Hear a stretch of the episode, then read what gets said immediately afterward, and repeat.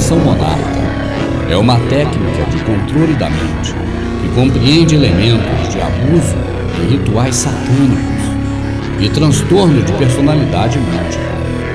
Ele utiliza uma combinação de rituais, neurociência, psicologia e também ocultismo para criar dentro dos escravos um alter ego que pode ser acionado e programado por pessoas manipuladoras.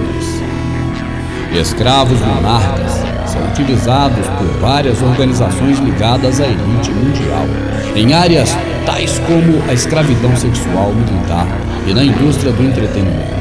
Escravos monarcas são utilizados principalmente pelas organizações para realizarem operações como bodes expiatórios, treinados para executar uma tarefa especial ou específica.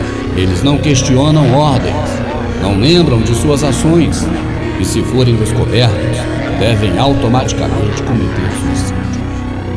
Eles são bodes expiatórios perfeitos para os assassinatos de alto nível. O controle da mente é secretamente usado por vários grupos e organizações para diversos fins. Segundo Fritz Springer, estes grupos são conhecidos como a rede e formam a espinha dorsal da nova ordem mundial.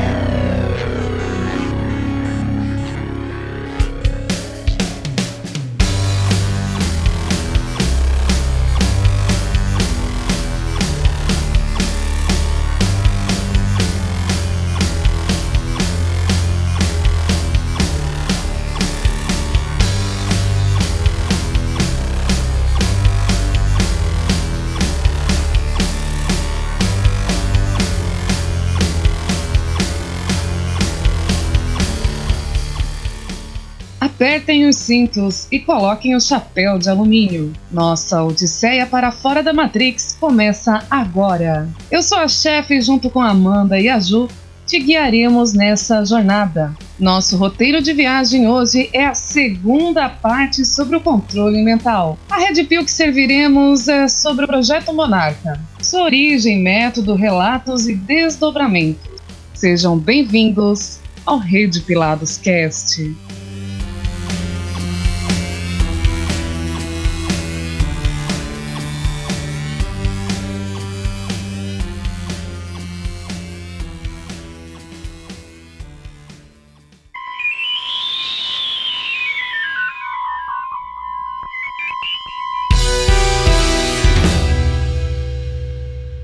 Meninas, tudo bem? Como é que estamos? Ei, chefe, ei, Ju, vocês estão joia? Bem, espero que depois do último episódio todo mundo tenha ficado bem MK Ultra das ideias. Comece a perceber entenda agora que, que o buraco é bem mais embaixo e agora a gente vai entrar num mundo ainda mais sombrio. E aí, Ju, tudo bem? Sim, estamos de volta. Demorou, mas saiu. Hoje tem tanta coisa para falar que, novamente, não sei se vai virar um podcast de duas horas, né? Mas tá todo mundo ansioso. Quando a gente fala de cultura pop, é, de controle da mente, faz até fila para escutar. Então, sentem na cadeirinha aí, coloque o chapéuzinho de alumínio e vem com a gente. O MK Ultra, na verdade, era um projeto guarda-chuva. Dentro dele tinham vários outros subprojetos. E o projeto que ficou mais famoso entre todos esses foi o projeto Monarca. O projeto Monarca queria controlar as pessoas através de personalidades múltiplas. Eles acreditavam que eles conseguiam usar o transtorno dissociativo de personalidade, que é uma condição que existe realmente. Às vezes uma pessoa pode ser do sexo feminino, mas ela tem uma outra personalidade que pode ser masculina e até personalidades que são mais velhas ou mais novas. Eles acreditavam que eles assim conseguiriam implantar uma personalidade programada nessa pessoa que eles conseguiriam controlar. O nome programação monarca veio da borboleta monarca, que primeiro é uma lagarta, que seria a pessoa como ela é, em seguida ela entra no casulo, que seria a programação, e depois ela nasce uma linda borboleta, que é o escravo do controle mental.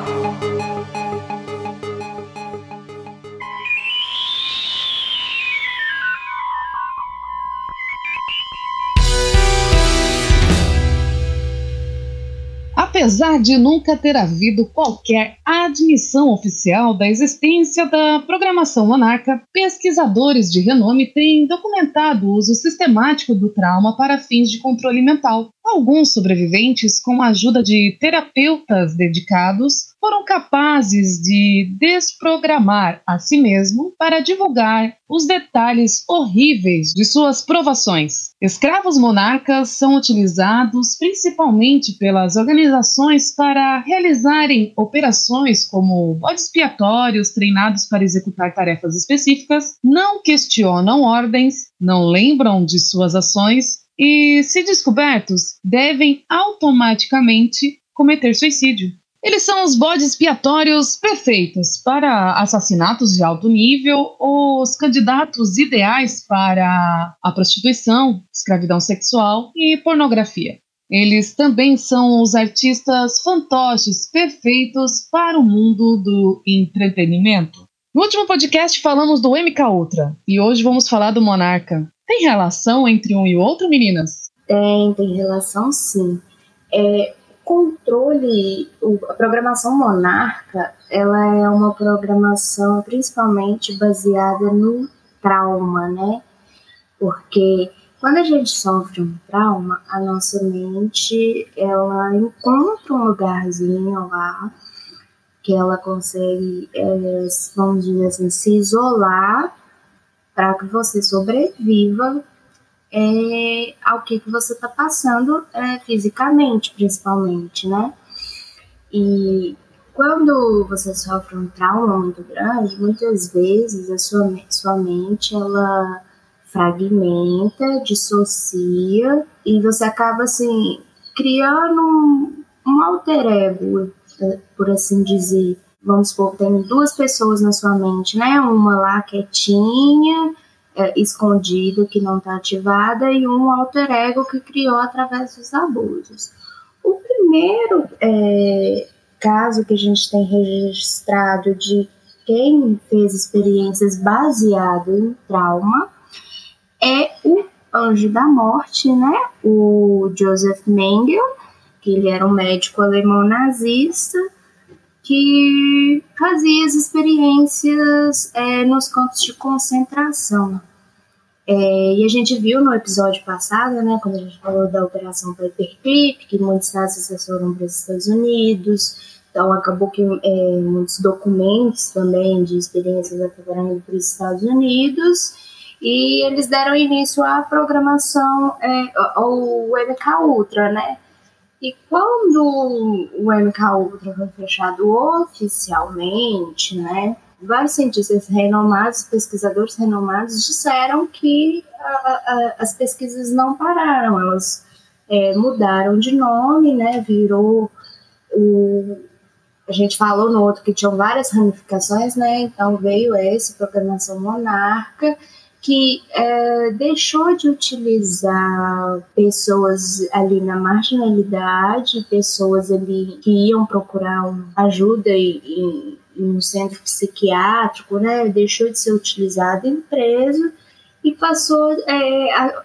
ser utilizado é, em vítimas, né? A gente pode considerar essas pessoas vítimas, em vítimas é, específicas é, da sociedade, é, dependendo de qual fim eles queriam que essa pessoa, de qual propósito que eles queriam para essa pessoa, né? Mais para frente a gente vai falar sobre os tipos de escravo monarca e vocês vão entender melhor, mas a programação monarca ela vem sim do MK Ultra que vem sim lá dos nazistas é interessante falar de Projeto Monarca, porque entram tantos detalhes sutis que quando você percebe, você está sendo controlado. E aí, meu filho, ah, aí você começa a ficar preocupado. Porque tudo tem uma origem. Não adianta você querer uma explicação aqui no fim da linha onde a gente está. Não, você tem que voltar lá no começo. E assim, a simbologia faz uma parte, faz parte essencial nessa história. É importante entender isso, porque nada é em vão. Tudo tem um começo, tudo tem um significado, tudo tem um porquê. Então, eu gostaria até de falar do porquê do nome monarca, né? Todo mundo pensa, ah, monarquia. Não, calma, vamos, vamos tentar entender. É, como a Amanda falou, já, né, os cientistas, psiquiatras, como o Mengele mesmo, era obcecado por tortura e, manipular mesmo a cabeça das pessoas e ver o que, que ele conseguiria fazer com, com a mente, com o corpo, né? E como tudo tem um pouquinho de simbolismo, né? Quando eles criaram o projeto, a programação Monarca, né? Que nada mais é que aquela parte do da marionete nazista, né? Que eles queriam controlar as pessoas e deixar todo mundo bem calminho, tanto que usavam drogas para a população vendia na farmácia, né? então, é, a monarca nada mais é que uma borboleta, vocês sabem, aquela borboleta linda, né? Laranja, vistosa, que todo mundo acha bonita. E se você for pensar na parte da natureza, assim, qual que é a natureza dessa borboleta? Ela faz a migração, então ela sai do, do hemisfério norte e, ele, e ela desce aqui para o hemisfério sul, ali mais ou menos, acho que é no México, se não me engano. E ela leva um tempo para fazer essa migração, só que o tempo da migração é tão longo que ela morre no meio do caminho não, não suporta, ela morre. Então, ali os filhotes dela, né, os ovinhos e tudo, eles acabam nascendo e continuando esse percurso sem a mãe. Ou seja, eles têm ali geneticamente uma memória. Então, essa memória genética já é programada e guia o instinto deles para o objetivo. Então, eles sabem onde eles têm que ir. E tem toda a simbologia também da borboleta, que está dentro do casulo. Então, você, ela é uma lagarta, está ali né, não do jeito que é para ser, você modifica, você deixa ela ali incubada por um tempo e ela renasce uma borboleta com, esse, com essa memória genética. Então, eles já usaram dessa simbologia para dar nome ao projeto e faz todo sentido, né? Que é exatamente isso que eles fazem. Eles querem criar uma memória genética que você não tem. então, como a Amanda falou, vem os traumas que é, sim, de, dos mais absurdos que você pode imaginar, dos mais extremos que você pode imaginar para quebrar a sua mente. Do que, que eles querem fazer? É quebrar a sua personalidade, como a Amanda comentou, e criar um alter ego. Jekyll and Hyde é o melhor jeito que tem para explicar. Quem gosta, quem é cinéfilo, quem gosta de literatura clássica, é Jekyll and Hyde preto no branco. Então ele vai quebrar ali, criando vários transtornos de, multi, de múltipla personalidade em você, e ali ele consegue te controlar e agora mais para frente, né? Daqui a pouquinho a gente vai explicar como que isso funciona, como que você quebra a personalidade de uma pessoa e como que você ativa essa personalidade, porque nem sempre é tão fácil assim, né? Você precisa ter um gatilho. É, vocês gostam de falar de gatilho? Vou te mostrar o que é realmente o gatilho. É, também algumas pessoas que passavam por, é, abre aspas, terapia de eletrochoque, né, tortura de eletrochoque, elas falavam que quando elas abriam o olho assim, elas enxergavam assim uma borboleta assim, é, e era bem no formato da borboleta monarca também.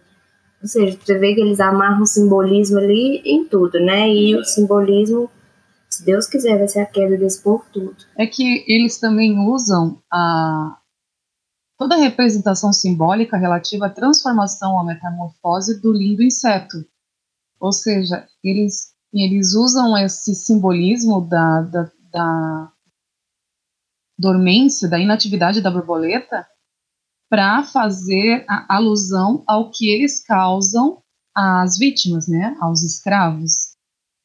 Mas chefe escravo, sim, eles no projeto Monarca eles lidam com os pacientes, né, digamos entre aspas, como escravos, porque eles realmente vão se tornar senhores dessas mentes. Eles vão quebrar essa mente de tal forma que eles vão se tornar mestres. Então, a programação ela é feita a partir desse primeiro contato, né? Fala, meus consagrados! Feliz ano Natal, feliz ano novo para todo mundo que ouve aí o Red Pilados Podcast, que ouve o Rede Podcast de Podcasts. Um abraço para todo mundo, galera. Valeu!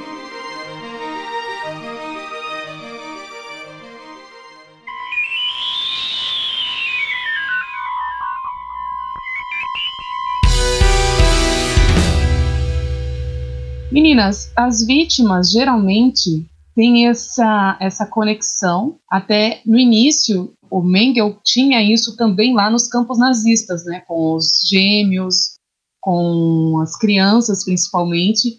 ele, se, ele, ele faziam aquele contato afetivo e a partir dali ele começava a, a, depois de um tempo, quando ele conseguia reunir essa, esse lado afetivo com as crianças, ele começava os experimentos de tortura e as crianças começavam a ter essa dissociação mental. E a gente vê muita, muita coisa assim, as listas parciais de, de traumas que eles usavam.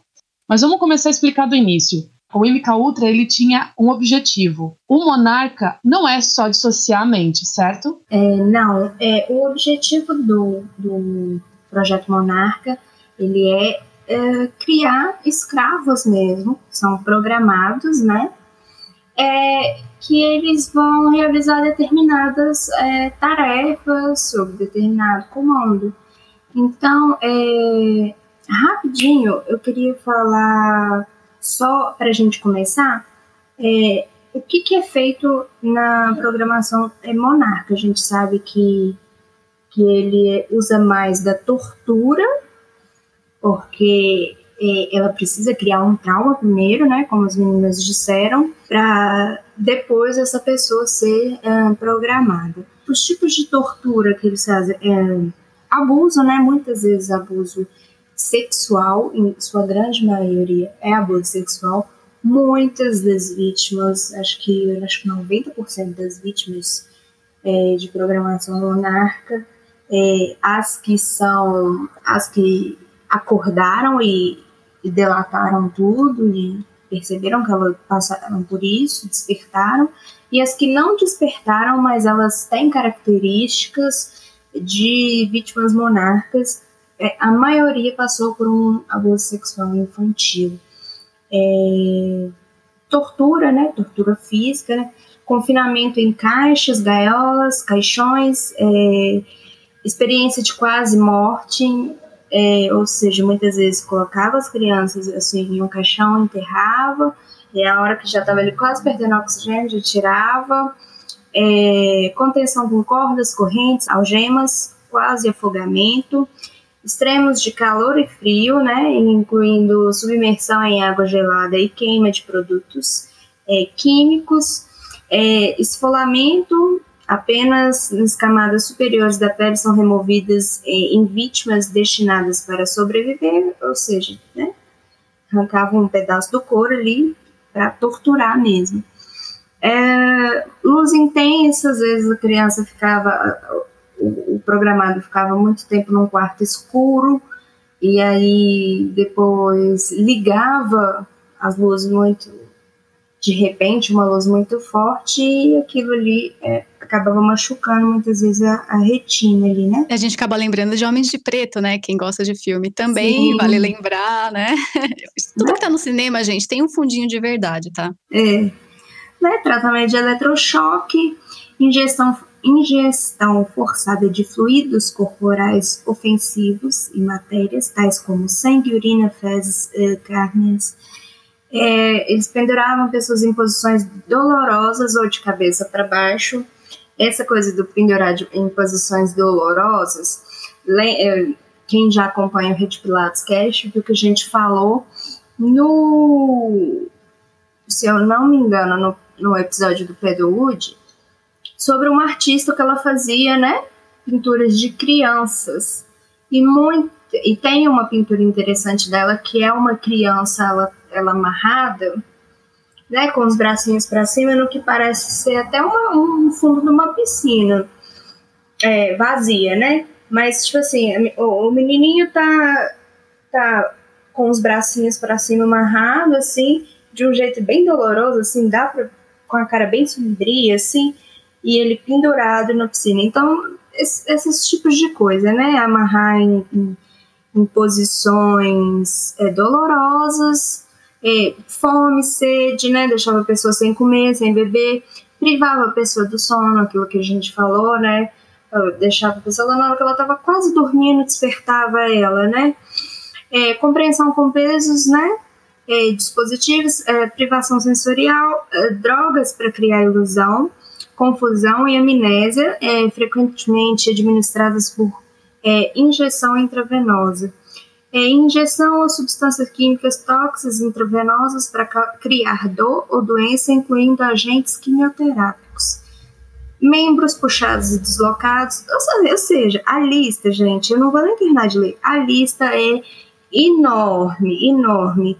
É, muitas vezes essas, é, essas crianças às vezes engravidavam, daí eles iam lá e tiravam o feto, o bebê é, matava na frente da, da criança, da mãe criança, criar um trauma ainda maior nela. É, a Deda falou disso também num episódio passado. É, às vezes dava um bichinho de pelúcia, né, para a criança e aí ela criava um vínculo com ele, depois tirava o bicho.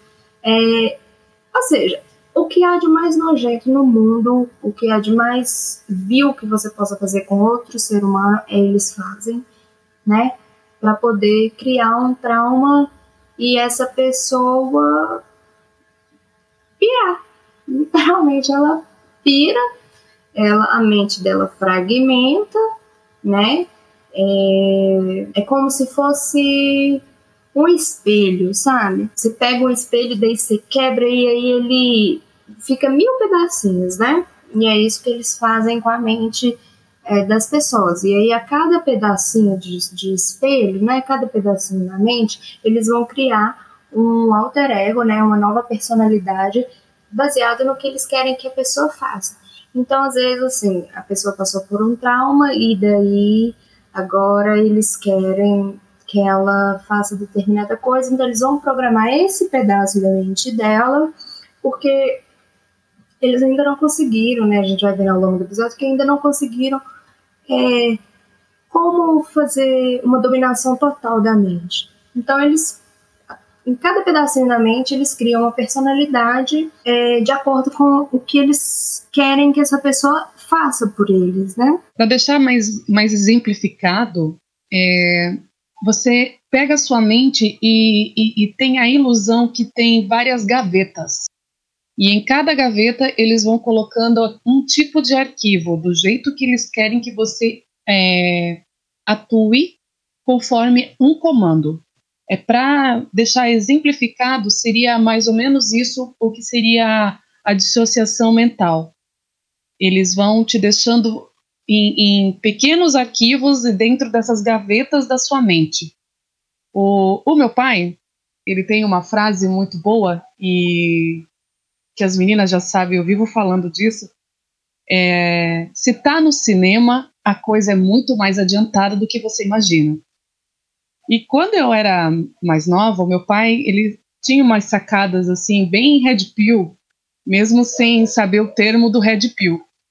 E ele sempre dizia assim, ó, ele viu o MIB naquele, naquele, naquela cena, como as meninas falaram, Homens de Preto, aquela cena que eles apagam as mentes, eles e o meu pai, eu nunca me esqueci do meu pai me dizendo assim, eles já fazem isso. Aí eu perguntei, como assim, pai? Você vai ver, tem pessoas que elas apagam a mente. E engraçado que se a pessoa, a, a Amanda falou muito bem, os traumas, eles causam certas, eles viram certas chaves nas mentes das pessoas. Por exemplo, se você sofre um acidente, você pode ter o estresse pós-traumático que pode desencadear pânico, crises de ausência e etc. Se a gente já sabe disso hoje, imagina um monstro que nem o, Anjo da Morte, começando com isso lá na Segunda Guerra Mundial, o quanto eles estudaram para chegar nessas teorias que nós temos hoje amplamente aceitas pela sociedade.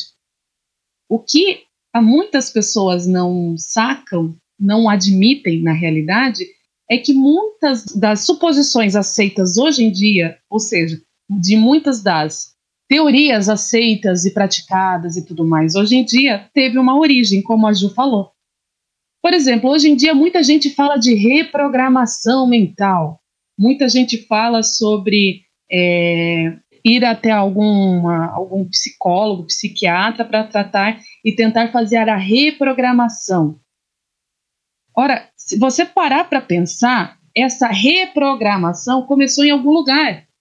E aí que você começa a ler e estudar, você chega na origem, é nesse tipo de projeto. E tem uma parte também que vai até um pouco mais para trás do que é, o projeto nazista de, de dominação, né? E bancando ali os, os cientistas, depois o, o projeto Paperclip, a CIA e aqueles psiquiatras horrorosos como Gottlieb, que a gente falou no episódio passado. É, inclusive tem a hipnose é uma é a chave principal disso tudo, além do trauma, porque é na hipnose que ele vai fazer a reprogramação da sua mente. Então ele tem que quebrar você em mil pedacinhos e chegar até onde? Como que você começa a aonde você começa a aprender? Quando você é criança. Então, ele tem que se é com um adulto, por exemplo, ele tem que quebrar você para te trazer no estado infantil de novo. Você é ali uma criança de 3, 4 anos de novo. Tanto que tem muitos vídeos de, de pessoas assim, é, fazendo a hipnose é, para tentar se recuperar né, desse, dessa programação que ao fazer uma pergunta a pessoa volta a falar como criança, chupar o dedo, ficar meio perdida assim, sabe? Porque eles quebraram essa pessoa até a fase infantil, que é ali que começa a reprogramação, é ali que começa a inserir informações de uma infância que você não teve, de uma coisa que não aconteceu, é tudo à base da hipnose do trauma. Tanto que esse tem um um cientista não um, é, psiquiatra, acho que é George Estabrooks, eu nunca lembro direito os nomes completos, que ele ameaçou, né, ele foi uma ameaça mesmo, né, que ele falou, eu posso hipnotizar um homem para cometer uma traição contra os Estados Unidos. Então, o que eu não sou capaz de fazer? Não é verdade? Ele, ele assumindo isso, falando ali com todas as letras nos anos 60, que se ele quisesse, ele poderia fazer o que ele quisesse, tudo na base da hipnose.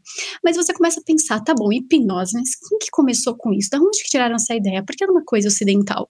Não é, simplesmente não é.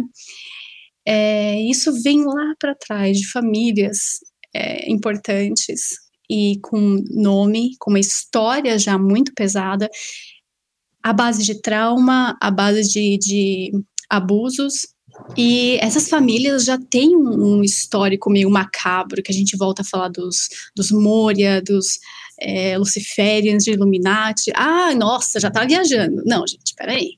Isso é uma coisa que não é. Você não tem que acreditar e Satã não existe.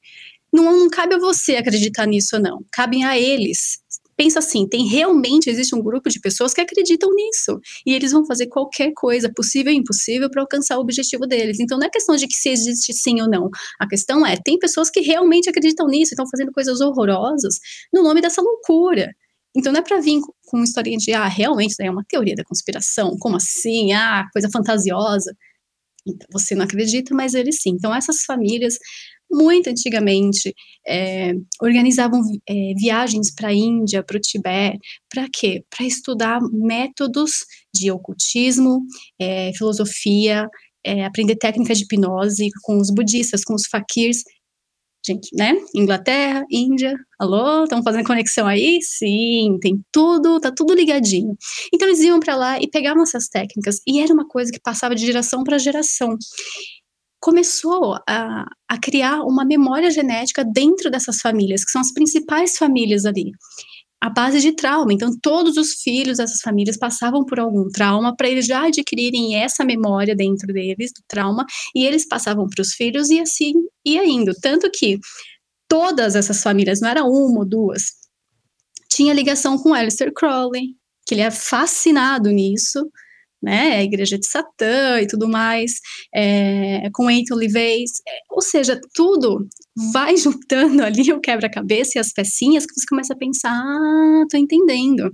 Então, para você ter uma noção, o Aleister Crowley já falava, acho que em 1900 e, no começo de 1900, ele já escrevia sobre um Superman. Ele não tá falando Superman da DC não, viu? É um homem extraordinário, modificado ali através dessa reprogramação. Então já falava de Superman, de Superwoman daquela época, com os satanistas. Então, é, tanto que ele tem aquele livro dele que é o Moonchild, que ele fala de rituais, e esse ritual chama é, Butterfly Net, né? Então já tem ali também a borboleta inserida, porque é, eles começam a observar ali na natureza tudo e percebe aquele simbolismo, gosta e adota, e uma coisa vai passando para outra. Então, a CIA, lógico, né, começou a adotar porque já vem de muito tempo. Então, já tem os Illuminati ali inseridos, já tem toda essa. É, essa aura negra em volta de controlar as pessoas. Todo mundo queria controlar todo mundo. Então, não é tão simples assim você falar, ah, mas um, um comercialzinho vai mexer com a minha cabeça? Vai, vai, porque isso é um estudo não de agora, meu querido, de anos e anos atrás. Um exemplo clássico disso, né, dessa manipulação indireta, é Clube da Luta. Eu ia falar nisso. É, fala. sim, sim. Não, eu ia falar, tem vários filmes que, que, que começam a mostrar, tipo, Clube da Luta, até mesmo desenhos. Eu, eu só queria voltar ali no, no ponto da hipnose. Vamos ver se vocês lembram. Um desenho da sua infância que em, sempre em algum episódio tinha um reloginho balançando. Pica-pau. Sim. Tom e Jerry. Tom e Jerry. Todas as crianças já viram algum desenho que usavam aquele reloginho para eu vou te hipnotizar, estou te hipnotizando.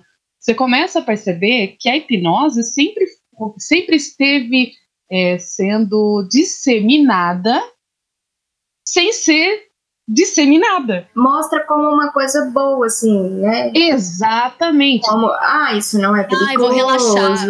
Olha ali no desenho. Isso. Não, eu até, eu até acredito que possa ser usada para um bom ato.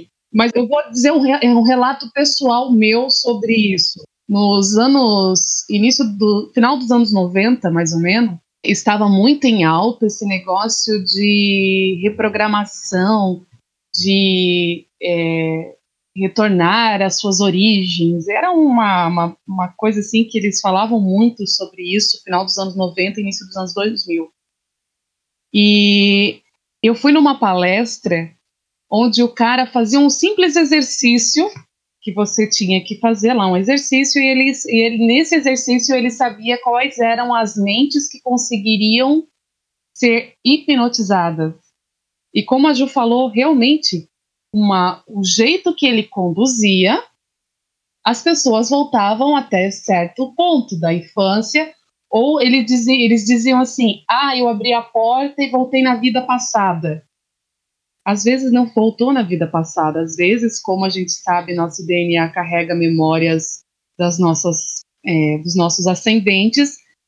Já foi comprovado em alguns estudos que certas memórias ficam no nosso DNA, na nossa concepção. E às vezes, até mesmo por história oral, quando a gente ouviu na infância, aquelas memórias ficam gravadas. Então, a, a, parte de você voltar na sua vida passada, às vezes nem é voltar na sua vida passada, é porque você ouviu aquela história é, oral.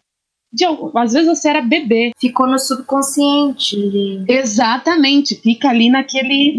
A mente está sempre guardando informação. A gente sabe que a gente usa só muito, é 10% da nossa capacidade mental. Então, imagina, 90% do nosso, da nossa capacidade mental ainda é desconhecida. Então, muita gente sabe que guarda memória. Tem gente que tem memória fotográfica infantil muito forte. Então, eu tenho essa lembrança dessa palestra muito forte que várias pessoas, ah, eu tô aqui não sei aonde, ah, eu tô aqui não sei aonde. Eu abri a porta e encontrei a minha vida passada, tô com a minha avó. Às vezes ela não encontrou a avó, é só porque ela lembrou daquela lembrança, né? Ela teve aquela, é, aquela reavivamento daquela lembrança, né, por conta de uma indução na hipnose. Então as pessoas às vezes não têm essa conexão por a, por a gente já estar sendo há muito tempo e massivamente sendo preparados para aceitar tudo.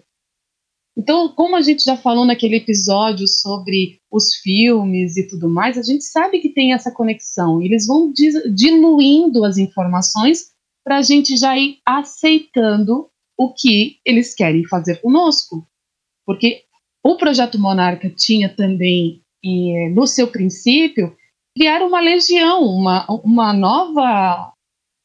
Muita gente acha que o plano dos nazistas era só criar o, a raça ariana. Mas essa raça ariana é, seria, não era só sangue puro, como muitos dizem por aí. Seriam esses escravos perfeitos. Esses escravos que fariam essas coisas mediante a uma palavra de comando.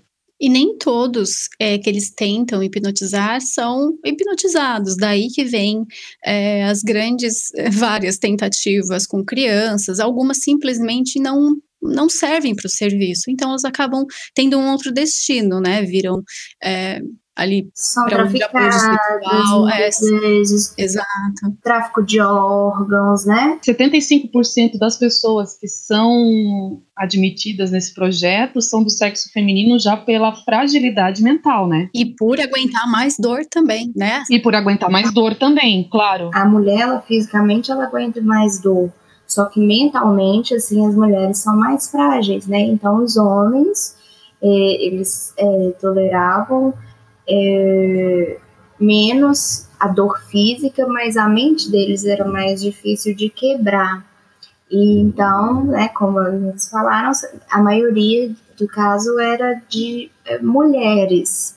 E aí a gente vai agora ver o, que tipos de escravos eles uh, criavam, né? É, devido assim ao trauma grande que eles, que eles eram induzidos, é, a gente já tinha falado isso, né? A mente ela se divide em personalidades alternativas, né? Que anteriormente era conhecido, né, como desordem de personalidade múltipla, DPM, que é atualmente reconhecido como transtorno bipolar ou transtorno de identidade é, dissociativa, né? Que é quando sua mente dissocia ali então, é, o sucesso é, da programação de controle da mente né, do monarca é que essas personalidades diferentes, ou partes de personalidades chamadas de alter ego, elas são criadas de modo a não conhecerem umas às outras e poderem administrar o corpo em momentos diferentes. É, vocês já devem ter visto, assim, algum programa, alguma reportagem de pessoas que têm é, múltiplas personalidades, né? Às vezes, vamos supor, um homem, sei lá, na faixa de 35 anos, ele muda de uma hora para outra para diversos tipos de personalidade. Teve um caso que eu vi, não sei, assim, tem muitos anos isso, não sei se ela passou por uma programação monarca ou isso é, já era dela mesmo, assim, era da genética, esse transtorno surgiu do nada. Ela tinha 36 é, personalidades. Então, assim, ela era uma, uma mulher de uns 50 anos que pesava uns 120 quilos, por aí. E aí tinha a hora que a personalidade dela mudava para uma criança de 5 anos, e aí ela se comportava como uma criança de 5 anos, né? Independente do corpo ali ser de uma mulher de 50 anos, ela se comportava como uma criança. Ela fazia birra, ela chorava e tal. E até mesmo a voz dela, a entonação vocal dela mudava. E aí depois ela mudava que ela era um homem, né, é, que era, se eu não me engano, era jogador de basquete, e ela ia lá e queria jogar basquete. Gente, era uma coisa muito louca, assim, sabe? Você uma pessoa ela ter 36 personalidades, né? Que uma não conhece a outra, e isso é uma coisa muito difícil de você conviver com esse tipo de pessoa, né? Porque você também não pode chegar e falando com ela assim, ah, não, você não é uma criança de 5 anos, você é uma mulher de 50 anos, tá? Porque isso desencadeia, assim, uma loucura mental que pode nunca ter volta mais, né? E aí tem as divisões dos escravos, né? A gente achou que é, muitas das coisas que a gente é, pega aqui é do é de um pesquisador, ele chama Fritz Springmeier, eu não sei falar direito o nome dele, mas ele é um, um pesquisador é, antigo, ele é, ele é muito desacreditado, né? Lógico, e para vocês terem uma ideia, antes de 2016, ele só era tratado como um teórico da conspiração. Agora, se você joga o nome dele no Google, ele já é tratado como um teórico da conspiração da extrema direita. Olha como que as coisas são, né? É, eles sempre taxam a gente de louco, né? Mas é, e aí ele conseguiu ele descreveu os tipos de escravos. Ele fez isso baseado em depoimentos de vítimas, né, em documentos, né, que, que, estão disponíveis. E ele fez essa pesquisa e aí ele conseguiu separar. Através do eletroencefalografia também, né? Isso. Ele fazia exames também, ele pegava os exames e através da eletroencefalografia, o EEG, Isso. ele, ele confrontava as, a, os testemunhos com as ondas cerebrais associadas e realmente batia. Né? Então a gente tem aqui o alfa, né? Que era mais relaxado, mais calmo, mais lúcido. E esse alfa, ele é caracterizado pela retenção de memória extremamente pronunciada, juntamente com um aumento substancial da força física e acuidade visual. A programação alfa ela é realizada deliberadamente, subdividindo a personalidade das vítimas que, em essência, causam uma divisão cerebral no esquerdo ao lado direito do cérebro, permitindo uma união programada de esquerda e direita através de estimulação é, via neurônio. É, pessoal, é, quem era quem era manipulado, né, como alfa eram pessoas que muitas vezes eram utilizadas para manipular é, escravos, é, que é uma hierarquia, né? Vocês veem isso aqui, alfa, beta e tal. É, é igual ali uma alcateia, né? vamos dizer assim, né? O alfa o mais forte ali e tal, o beta o segundo e tal. É, o alfa, é, as pessoas que, eram, que são programadas para serem alfas, né? Que são os cérebros são é, compatíveis com é, a programação alfa, elas muitas vezes se tornam é, manipuladores de, de outros é, escravos, né? Porque, como a gente falou no episódio passado, isso é uma cadeia hierárquica, né?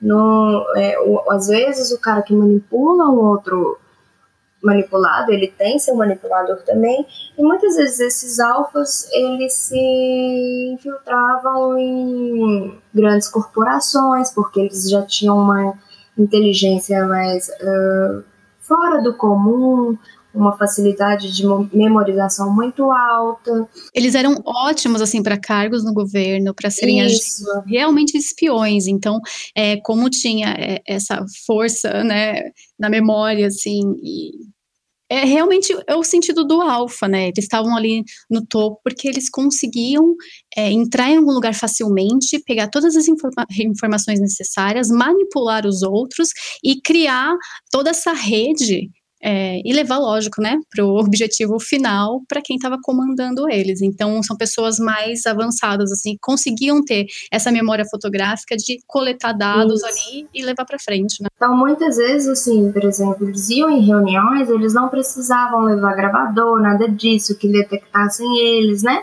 Justamente pelo que a Ju falou, eles têm uma memória é, fotográfica e aí eles eram igual um computadorzinho, né? Ia lá, via lá porque quem tem memória fotográfica, assim, forte, né? Lê ali o livro uma vez, ele já vai lembrar aquilo ali pelo resto da vida dele, né?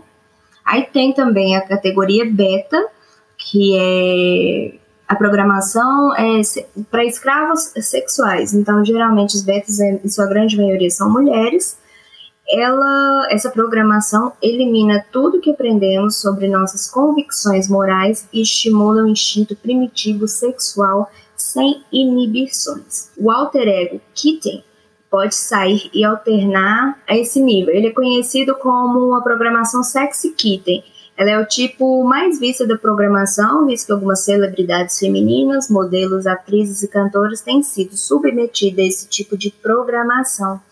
Na cultura popular, é, roupas com estampas felinas frequentemente detonam quem é vítima dessa programação. Daqui a pouco a gente vai explicar e a gente vai mostrar exemplos, tá? Porque às vezes a gente falando assim, a pessoa fala assim, meu Deus, mas eu... é igual o sapato vermelho, né? Meu Deus, mas eu tenho um sapato vermelho e eu não sou pedófila, não. Ai, eu tenho é, ai, eu uso sapatinho de... vermelho, eu adoro, adoro uma blusinha de gatinho, ou então, né, uma estampa de oncinha. Ai, Quem é que não gosta, okay, né, pronto. Gente? a gente vai mostrar os exemplos, assim, né? E hoje em dia, esse termo beta, só pra gente fazer já um link atual, esse termo beta tá bem difundido, né? Demais. A gente brinca muito que tem muito beta por aí, mas é, de novo, Lembre-se dos detalhes, tudo volta para as mesmas pessoas, para as mesmas famílias e para os detalhes. E para as letras gregas, né? Tanto que beta é submissão. Elas Sim. podiam ser usadas em rituais, é, atuando. É, os betas, inclusive, no, nesse caso, não sendo só as mulheres, uma pequena parcela, mas muito pequena mesmo, são os que dirigem é, a, indústria, a, indústria, pornográfica. Exatamente. E as betas estão na indústria pornográfica atuando. Então tem esses dois lados que, o okay, que? Eles cortam sua inibição. Por que, que você acha que todas as cantoras, todas, não vem com graça não, todas que são as mais famosas assim, elas fazem essa transição da criança para a, a, parte adulta totalmente sexuada, assim, totalmente sem inibição nenhuma. Já na hora é é orelha de gatinho. Era esse ponto que eu queria chegar, Ju, porque assim, a gente está falando que pode pegar um adulto e transformar ele e ir quebrando a mente dele até ele voltar a ser criança e reprogramar esse adulto, certo? Isso seria a programação adulta. Mas a gente sabe e, e, a gente lê muito e temos conhecimento, né? Hoje em dia a gente, principalmente aqui no Redcast, a gente já meio que já deu uma explanada nisso, ele, muitas dessas programações que a gente está falando do Monarca começaram realmente com crianças. Na indústria é, de entretenimento, né, do show business, a gente vê aquelas crianças doces, fofinhas, bonitinhas, meiguinhas, se transformarem em adolescentes rebeldes e, e depois adultos que têm uns comportamentos assim até estranhos né? A gente brinca que falha a programação tem hora, né? Sim. Mas era esse ponto que eu queria chegar. A gente tem que falar da beta agora um pouquinho mais para frente, porque tem tanta coisa dentro disso. Sim, eu só queria, eu só queria fazer esse link para as pessoas Sim. Come começarem a deixar em mente. É, é, deixa em mente. Deixa em mente. Não se enganem que as crianças não são usadas para isso. Não se engane. Abre essa janelinha aí na cabeça, gente, e deixa essa aba aberta, viu? Porque a gente vai voltar no, nas betas. Lembra da nossa trilogia sobre Pedro. Lembrem que a gente tem que proteger as crianças. Lembrem que eles atacam as crianças a todo momento. E a maioria né, das vítimas beta, como eu tinha falado, né, são mulheres ali. E, é, como a Deda falou, começa assim ali na. Muitas vezes começa na infância, né? É, depois a gente vai ver, a gente vai mostrar casos ali, é, de artistas que a gente vê sinais de programação e a gente vai ver né, o histórico delas na infância, na adolescência, na fase adulta. E aí vocês vão começar a perceber assim, hum, essas meninas não são tão loucas assim quanto parece. Realmente tem um trem errado aí. Tem também a categoria é, Delta, ela é conhecida como programação é, assassina e foi originalmente desenvolvida para a formação de agentes especiais ou soldados de elite, ou seja, Delta Force, primeiro batalhão da Terra, Mossad, não vou entrar nesse quesito ainda, não. É, isso aí já é né? em operações secretas. É, a última saída adrenal e agressão controlada é evidente, os indivíduos são desprovidos de medo e são muito sistemáticos na realização de sua missão.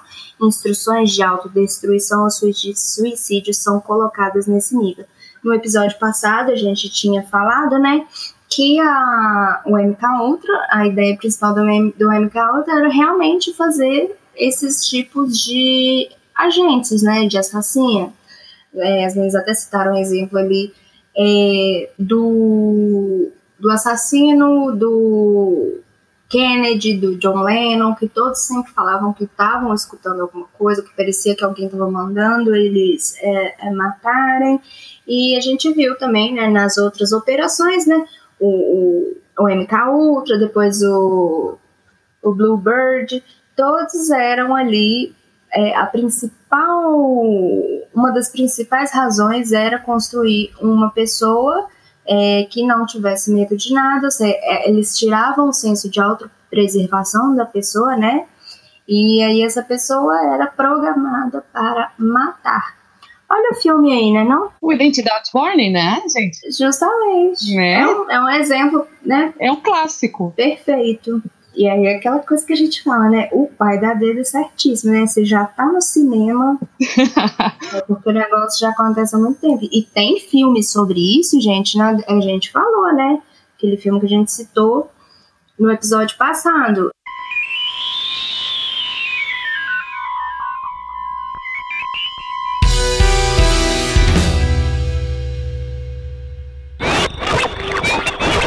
Amanda? Peraí, acho que ela desligou mais. Foi. Não. Manda. Ai, meu Deus, caiu. Amanda, volta! Ai, não, que deixa, não deixa o monarca te pegar, Amanda, volta! Ai! Voltou. que palavra que a gente falou que desencadeou aí? Ô, que palavra foi essa? Ai!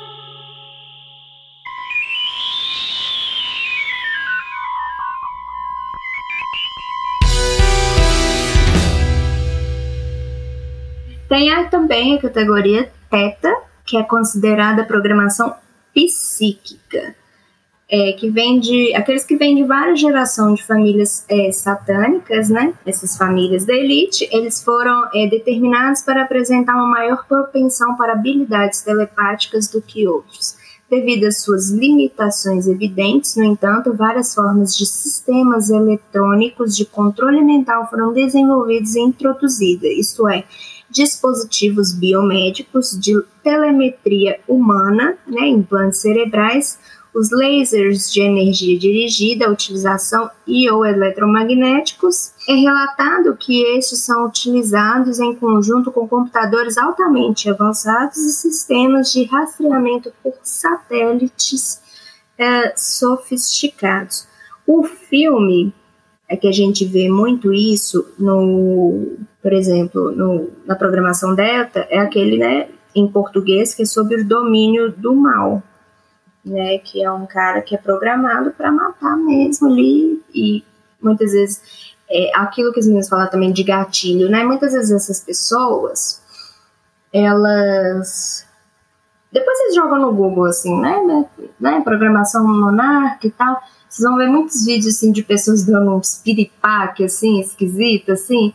Às vezes tem um vídeo muito interessante, eu esqueci o nome do, do ator, eu não sei se ele é ator, comediante ou é um negro. E aí ele tá assim no que parece um tapete vermelho, assim, eles estão apresentando ali. É, tem dois apresentadores e ele assim. E aí, de repente, a mulher fala uma palavra, eu acho que ela fala Espírito Santo. O cara, ele para, de repente, ele, ele tava sorrindo por nada. Ele tava, ele, ele tava conversando e tal, e ele para e fica olhando pra cama com um sorriso sinistro no rosto. E ele fica minutos ali olhando ali, ele não mexe, não pisca, não parece que o cara nem respira, né? Se vocês jogarem no, no Google é, vídeos sobre é, falha, da, falha de programação, tem alguns que são os top 10. Em todos os vídeos esse cara tá todos os vídeos. Ele tá nessa, nessa, nesses tops 10, assim, de parar. Eles param. Eles simplesmente param, ou eles dão umas piscadas estranhas. Aí tem muita gente que já já faz outro tipo de teoria, né? Cara, mas é muito sinistro. Parece que. E é. E, é, e é, exatamente na hora que fala uma determinada palavra, assim, porque é muito rápido. É como que a pessoa falasse assim, estátua, né? Isso, exato. E, e a pessoa para de repente e é muito assim. E aí do nada ela volta, mas ela demora uns minutos, assim. E, e gente, não. Não, é uma coisa meio que, tipo assim, não tem outra explicação. A não ser que ele foi acionado mesmo. Ele ouviu uma palavra de comando e ele parou, travou total. É muito é, é, esquisito isso. E às vezes eles têm a contrapalavra, né? Que eles conseguem retornar rapidamente. Se for dito a palavra e a contrapalavra, eles, eles param e voltam. É, tem um vídeo que eu que eu estava assistindo sobre isso, que eu alucinei e fui atrás de tudo, né? E aí tem um outro tem um outro vídeo que eles falam word é, a palavra é a palavra dita. Aí eles começam assim, eles estão tem vários que eles, geralmente a gente tem esses flagrantes em entrevistas às vezes a, a pessoa está atrás de alguma celebridade, ou é a celebridade, ou é alguém próximo, que do nada dá um piripaque, assim, a pessoa para. A gente aqui falaria que é, faz que nem aquele o do Chaves, né? Que dá aquele piripaque, assim. Mas é, esse caso que vocês comentaram, ele é apresentador do Today America. É, o nome dele é All Rocker. Se vocês quiserem procurar no Isso. YouTube, pode ir atrás. É, eles estavam é, falando ali sobre, acho que até Natal, alguma coisa do tipo, um, tópico assim. E uma das apresentadoras falou: ah, não pode, né, não vamos esquecer, tal, não sei o quê. E ela falou: leave room for the Holy Spirit. Na hora que ela fala isso, é a hora que ele congela. E ele não congela um segundo, ele congela até o fim da gravação, Sim. até o momento que entra o comercial. Então ele fica ali parado por muito, muito tempo. É, tem um também que é, todo mundo adora colocar, que é o caso da, da Britney Spears, quando ela está dando uma entrevista e ela muda para a personalidade infantil dela e ela começa a conversar com pessoas do lado dela que não estão ali. Então ela começa a dar risada e, e olhar para o lado e conversar. Cara, é a Lady Gaga sinistro. trava direto. Trava o, direto. O da Britney Spears, gente, ela tá ali conversando, né? Bizarro. E ela tá falando, de repente ela faz assim, ah, hello! E joga o cabelo pro lado, assim, e olha pra alguém, ah,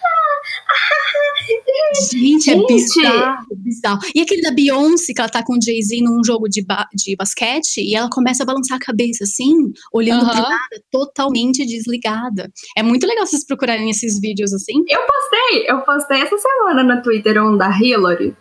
Ah, Só que aí eles colocaram, eles colocaram uma música, tipo um, um, um trance ali, e que ela tá dando uns tremelique, assim. Depois vocês veem o vídeo original mesmo.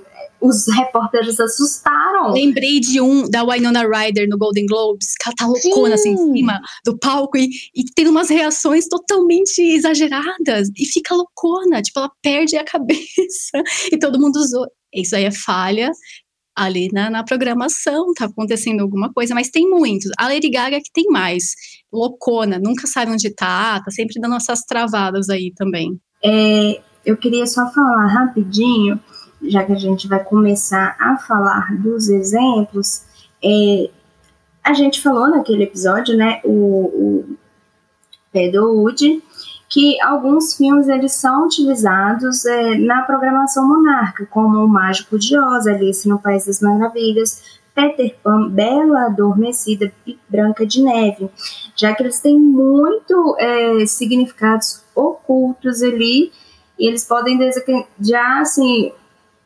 várias coisas na mente do, do, do manipulado e permitir que o seu manipulador acesse. É, a maioria, a gente sempre fala isso, gente, não, é porque a gente não gosta, muito pelo contrário, eu fico muito sentida de ver, assim, uma empresa que poderia ser, assim, uma coisa tão mágica, tão linda como a Disney, ela ser usada para fins ocultos, né? A maioria dos filmes da Disney, eles são utilizados para é, programação e alguns deles eles são projetados especificamente para o controle da mente, né? Então, assim, quando eles vão é, manipular um escravo, uma criança, é, cada caso é um caso, e dependendo do que eles querem, de como está se desencadeando a preparação desse escravo, eles usam é, um determinado é, filme, né? Por exemplo, um escravo assistindo o escravo de Oz, ele é ensinado que ele tem que encontrar o lugar feliz dele, né? Summer over the rainbow, né? Então, por isso que eu falo, né? Além do arco-íris, é um lugar muito é, obscuro. Então, assim, esses escravos que assistem é, é, o Mágico de Oz, né? Eles são ensinados é, que o lugar feliz é onde os escravos com traumas dissociativos vão para escapar da dor insuportável infligida sobre eles. Ou seja, ele vai ali na mente dele tentar encontrar um lugar é, feliz. E o filme dá as dicas, né? Ele fala Follow Sim. the Yellow Brick Road, é, tá ali já dando para você aonde, aonde que você tem que ir. É só seguir o caminho dos tijolinhos amarelos, né? Vamos, vamos até lá comigo. O There's No Place Like Home, tipo, não há lugar como lar, aquela força que ela faz, que ela fecha os olhos para voltar para casa. E o mundo real dela é um mundo sem cor.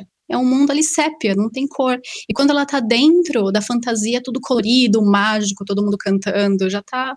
É, porque eles né? ensinam isso ali pro escravo que que eles. A intenção é que eles façam que os, os manipulados, depois de sofrerem o trauma ter somente dissociados, que eles estão vivendo um conto de fadas, né? Que é tudo muito bonito, que é um musical da Disney ali que ele tá vivendo, para ele não despertar, porque se ele despertar, ele vai perceber o que, que eles estão fazendo com ele e a pessoa pira total. A Amanda agora tocou num ponto muito crucial: os musicais. Vocês podem perceber uhum. que todos os desenhos, filmes e, e, nós já falamos sobre a, né, a indústria do entretenimento pro que a gente sabe que tem os vistos pedófilos e tudo mais, a gente já, já abordou isso também. Mas é muito engraçado o uso da música é, é, dos musicais em filmes. Todos os filmes da Disney, todos os filmes que são voltados para a área infantil, tem o quê? A música como um... É o sensorial auditivo ali que te leva ao gatilho, né? Aí agora eu vou usar outra red pill familiar. a minha mãe dizia, é, é, nessa época que meu pai dizia sobre os filmes, a minha mãe sempre falou muito sobre os sons subliminares. Mas, chefe, o que, que tem uma coisa a ver com a outra? Gente, presta atenção. Se eles estão te mostrando, vocês já devem ter visto no, no YouTube ou até mesmo em outras redes sociais, o que a trilha sonora causa uma certa emoção na nossa, na nossa mente. Então, certas músicas são encaixadas perfeitamente naquela hora, você se emociona. Você já viu? Já viu aqueles experimentos que eles trocam os, os músicos e tal, as músicas e dá aquela diferença, né? Então, você pode perceber que você usando certos tipos de música associadas a certos tipos de imagem causa uma emoção e aquela emoção fica registrada na sua mente. Por que que tu tá falando isso, chefe? Por, por um simples motivo. Tudo é linkado e tudo tem um motivo, o porquê de ter aquela música. Quem já não pegou a sua uma, uma criança? Vamos pegar uma música atual que está muito na, na mente das crianças. Let It Go da Frozen. Nossa, que não é um inferno. eu pensei que virou... você Baby Shark. Não, Baby Shark eu já nem falo mais, porque o Baby Shark eu queria afogar o Baby Shark, entendeu? Eu queria. Não posso falar o que eu queria. É só queria prender fazer... o tubarão que ele morre. Eu queria fazer, eu queria fazer um, eu queria fazer um sushi do, do da carne desse tubarão, entendeu? Sim, então, vender pra China. Quem tem criança. Não, Amanda, não. Amanda, chega. Meu gatinho, apaga. Quem tem, quem tem criança em casa sabe que certos tipos de música viram aqueles chicletinhos infantis. A gente também tem aquela música chiclete que não sai da mente, que te né, remete a alguma, a alguma situação. Então eu só queria fazer esse link das Red Pills caseiras, que eu na, cresci ouvindo isso. Então sempre foi muito isso. Meu pai sempre disse: tá no cinema, tá, na, tá na, nas séries e seriados, já tá muito evoluído o negócio. É, e a minha mãe dizia: a música, às vezes não tem música que te irrita, não tem música que para todo mundo é uma alegria, mas para ti te causa um desconforto. É porque você não foi programado para ter aquele tipo de música. E hoje em dia você começa a ver a, a disseminação de certos tipos de música que emburrecem as crianças, que emburrecem as pessoas. Mas para muitos, graças a Deus, né, é, te causa aquele desconforto pessoal. E esse desconforto quer dizer que você não está aceitando aquele tipo de música, que, que aquele som subliminar de tal música não vai te causar nenhum problema. Por isso que eu falo, gente, me deixa em paz com meus black, black metal, hein? Deixa meus black metal em paz. deixa eu com as minhas músicas clássicas. Às vezes a gente isso. fala assim, ai, porque a música ela controla e tal. Muitas vezes as pessoas acham que é a letra. Hum, hum, hum. Não, é a gente, melodia. É a frequência. É a frequência da melodia ali. Entende? Isso é, é, é, um estudo, gente. Depois você estuda. Para vocês terem ideia, Aristóteles já falava que a coisa mais perigosa que existe no mundo é a música, porque ela é capaz de manipular todo mundo. Olha só para você ter ideia. Aristóteles já falava sobre frequência musical, né? Hoje que a gente vê. É, você está num tema delicado aqui, tem muitos estudos é, sobre música que fala que determinados tipos de música, determinadas frequências musicais desencadeiam tipos de comportamento. Tem um estudo que fala que algumas frequências musicais do heavy metal eles desencadeiam um comportamento agressivo na pessoa. É... Gente, o que eu tô falando aqui eu não tô você que escuta, tô falando que você que escuta heavy metal vai escutar heavy metal, vai sair batendo nas pessoas, não. Tô falando é, isso. aquieta o facho aí, galera emocionada. Vamos pensar com a razão, viu? É, a gente está falando de estudos, uns cientistas que pegaram, tanto que esse estudo é muito desconhecido. É, não é muito divulgado, mas, por exemplo, é, algumas frequências utilizadas em determinados gêneros musicais todos têm um, motivo, né? Todos têm um, um significado que aí ele o que, que acontece? O que, que desencadeia a frequência é, a frequência musical ali que vai desencadear é uma junção. Você pega uma frequência hipnótica que aquilo aqui, aquele aquela melodia, né, aquele ritmo ali não vai sair da sua cabeça, e aí você coloca uma letra que ela vai te induzir é, para determinado é, pensamento, comportamento. E, como as meninas falaram, ah, tem um tipo de música que você se sente desconfortável ouvir. Eu acredito que isso é muito de criação.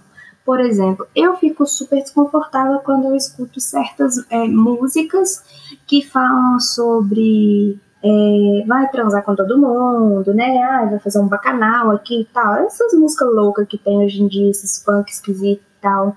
É, eu escuto alguns tipos de música que fala, que faz muita apologia à droga, que faz muita apologia à promiscuidade, eu me sinto desconfortável. Isso foi muito. Eu já tive meu momento, lógico, já todo mundo já foi jovem, merda. A gente ia pra festa, às vezes a gente ia nem por é, gostar de determinada música, mas é porque amigo ia, né? E aí a gente é é idiota, a gente vai junto, né? Mas é o famoso galinha que acompanha papo morre folgado. Então, galera, pelo amor de Deus, se vocês não gostam de determinado ambiente, não vai só porque vocês querem se enturmar. Porque amigo que é amigo não leva a gente para o mau caminho, não, tá? Então, essa aí é a dica. Mas voltando ali aos, aos, aos filmes, é, o filme também, né, do, do, do Mágico de Oz, né, eles incentivavam é, os os programadores né, incentivavam os escravos a irem além do arco-íris, é, no que, que, que dissociar ali, né? Efetivamente separando as suas mentes dos seus corpos. Então, assim, a mente, a sua personalidade é, primária ali, né? É, ela ia separar do que seu corpo estava sentindo, né? Então, eles iam criar várias personalidades e a sua primário, central, ia ficar isolada. Tem também né, o príncipe encantado ali, que na verdade é o manipulador, que, abre aspas, ali chega para salvar da sua dor. A gente vê muitos filmes de príncipe encantado, que ele é um herói, lá, lá, lá, lá. Só que a gente tem que ver o seguinte, é, a maioria dos, dos clássicos da Disney e dos princesas, eles foram baseados baseado nos contos dos irmãos Grimm, é, que eram contos de terror. Quem em sã consciência pega contos de terror pra é, passar isso pra criança? Pois é, só um psicopata mesmo. Por, é, o Bela Adormecida mesmo, no conto original, ela tá adormecida e aí o príncipe estupra ela. As meninas me corrijam se eu estiver errado, eu não lembro muito bem, mas eu sei que o príncipe estupra ela enquanto ela tá dormindo. E aí ela acaba engravidando, e aí tem os bebês, e ainda dormindo. É uma bizarrice. É... Necrofilia está sempre presente na Disney, viu? Branca de Neve também Sim. tem isso de necrofilia, eles gostam bastante. Então, tipo assim, é, é, você vê ali que os manipuladores eles são retratados como salvador do escravo para guiá-los através dos eventos é, traumáticos. Então, assim, o príncipe, né, ali nesses filmes que são usados para passar para os para os escravos, para os programados, ele é um manipulador sádico que promove o trauma com abuso sexual, né? Durante esses ataques repetidos, os escravos são forçados a se é, desassociarem da realidade e escaparem para um mundo de magia para suportarem o trauma externo. Outro filme também que eles usam bastante é Pinóquio, Exato. que já é um filme bem absurdo por si só, que foi transformado num filme fofo, né? E tem até uma palestra do Jordan Peterson, que eu adoro, que ele fala da insanidade do filme Pinóquio, como que a gente consegue ver aquilo como uma coisa normal e, e tranquila, né? Que é absurda. Então, tem várias mensagens subliminares, podem ir atrás, assistam a palestra inteira, é tipo duas horas de palestra, gente, mas aguenta, que é interessante também. mas eu acho que o que acaba sendo o maior gatilho de todos é o Alice no País das Maravilhas.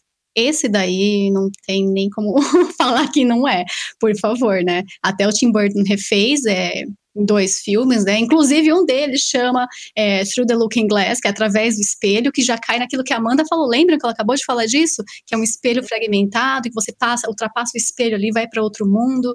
Tem tudo a ver. Fora a, a, simbologia, né? O espelho, né? É simbolismo, né? Vamos aí para a parte de simbolismo. Espelhos, reflexos e múltiplas imagens que se sobrepõem simbolizam o estado mental compartimentalizado e fragmentado, ou seja, o significado do espelho ali, aí a gente vai explicar depois essa coisa de, do simbolismo no monarca.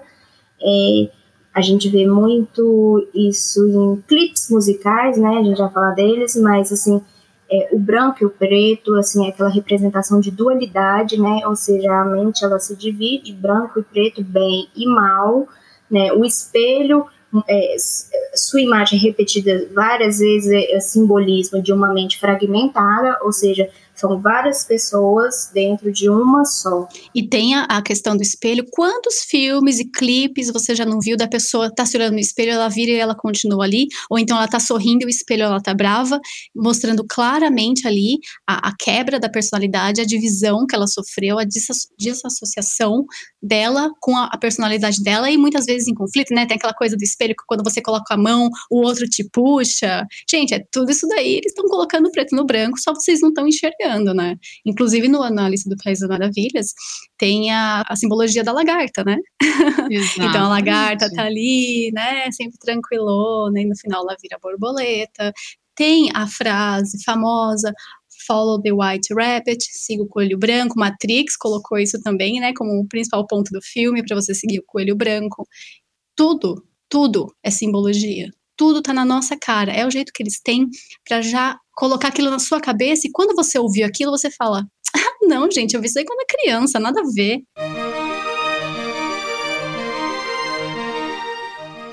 Fala pessoal do Red Pilados Cast, aqui é o seu amigo Zentão, que é arroba Cast.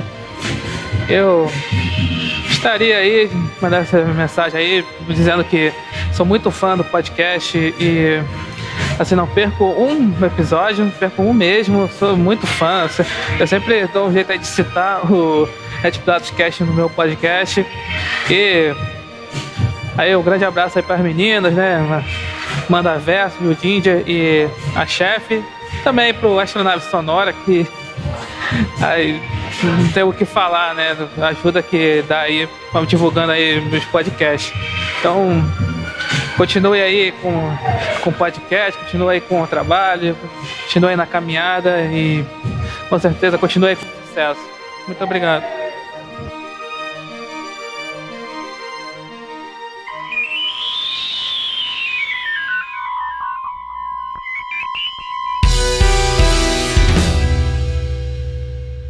Então vamos aproveitar e vamos falar sobre a simbologia do monarca. A gente está vendo que tudo tem simbologia, né? Todos os, tudo sempre volta para os detalhes, para esses detalhes de símbolos. Vamos falar um pouquinho sobre isso? Vamos. Alguns é, exemplos aqui de, de, simbolismo que a gente vê muito em filmes e, e clipes e, e, na mídia, né? Na indústria do entretenimento que representa muito é a programação monarca.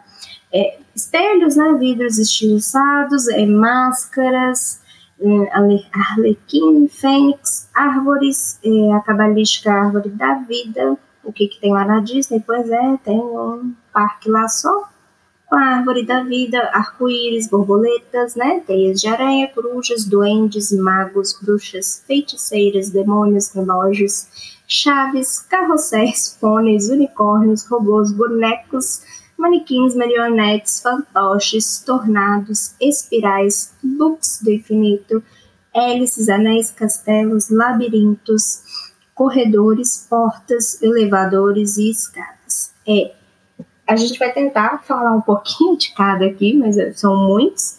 É, o castelo, por exemplo, ele representa a consciência interior, né? É a sua consciência ali, é, e ela vai ser toda dividida, né? O que a gente fala. É, tem uma questão também da dualidade, né? É, você vê, vocês já repararam, tem muito filme, muito videoclipe, tem sempre um chão quadriculado preto e branco, Olha, a maçonaria aí também adora um chão quadriculado, mas. É, ah, Disney, Disney. Sempre ali O chão, né? As lojas, elas têm. As lojas maçônicas, né? Ah, elas. As principais, pelo menos, eu nunca entrei em todas, entrei em uma na minha vida. O chão era quadriculado preto e branco, mas o isso aí vem do significado da dualidade, né, que eu tinha falado antes. É o yin e o yang, né, né é, é, o bem e o mal, ou seja, a dualidade ali, é a sua mente dividida naquilo que é bom, aquilo que é puro e naquilo que é ruim, aquilo que é escuro, né? Então, muitas vezes, quando a mente fragmenta, principalmente a pessoa já é adulta ali e tal, a, a, a principal, né, a, a, primária, a mente primária dela ali, ela vo, ela tá escondida numa caixinha, num estado assim, que é a lembrança, just, é, a maioria das vezes é a lembrança mais feliz que ela teve, né, uma lembrança é, real mais feliz que ela teve, que ela se protege. E muitas vezes essas, essa mente ela ela tá travada ali na primeira infância ali, né, numa parte da primeira infância, porque a nossa infância é a coisa que mais pura que a gente tem, é um mundo de por enquanto é um mundo de inocência, né?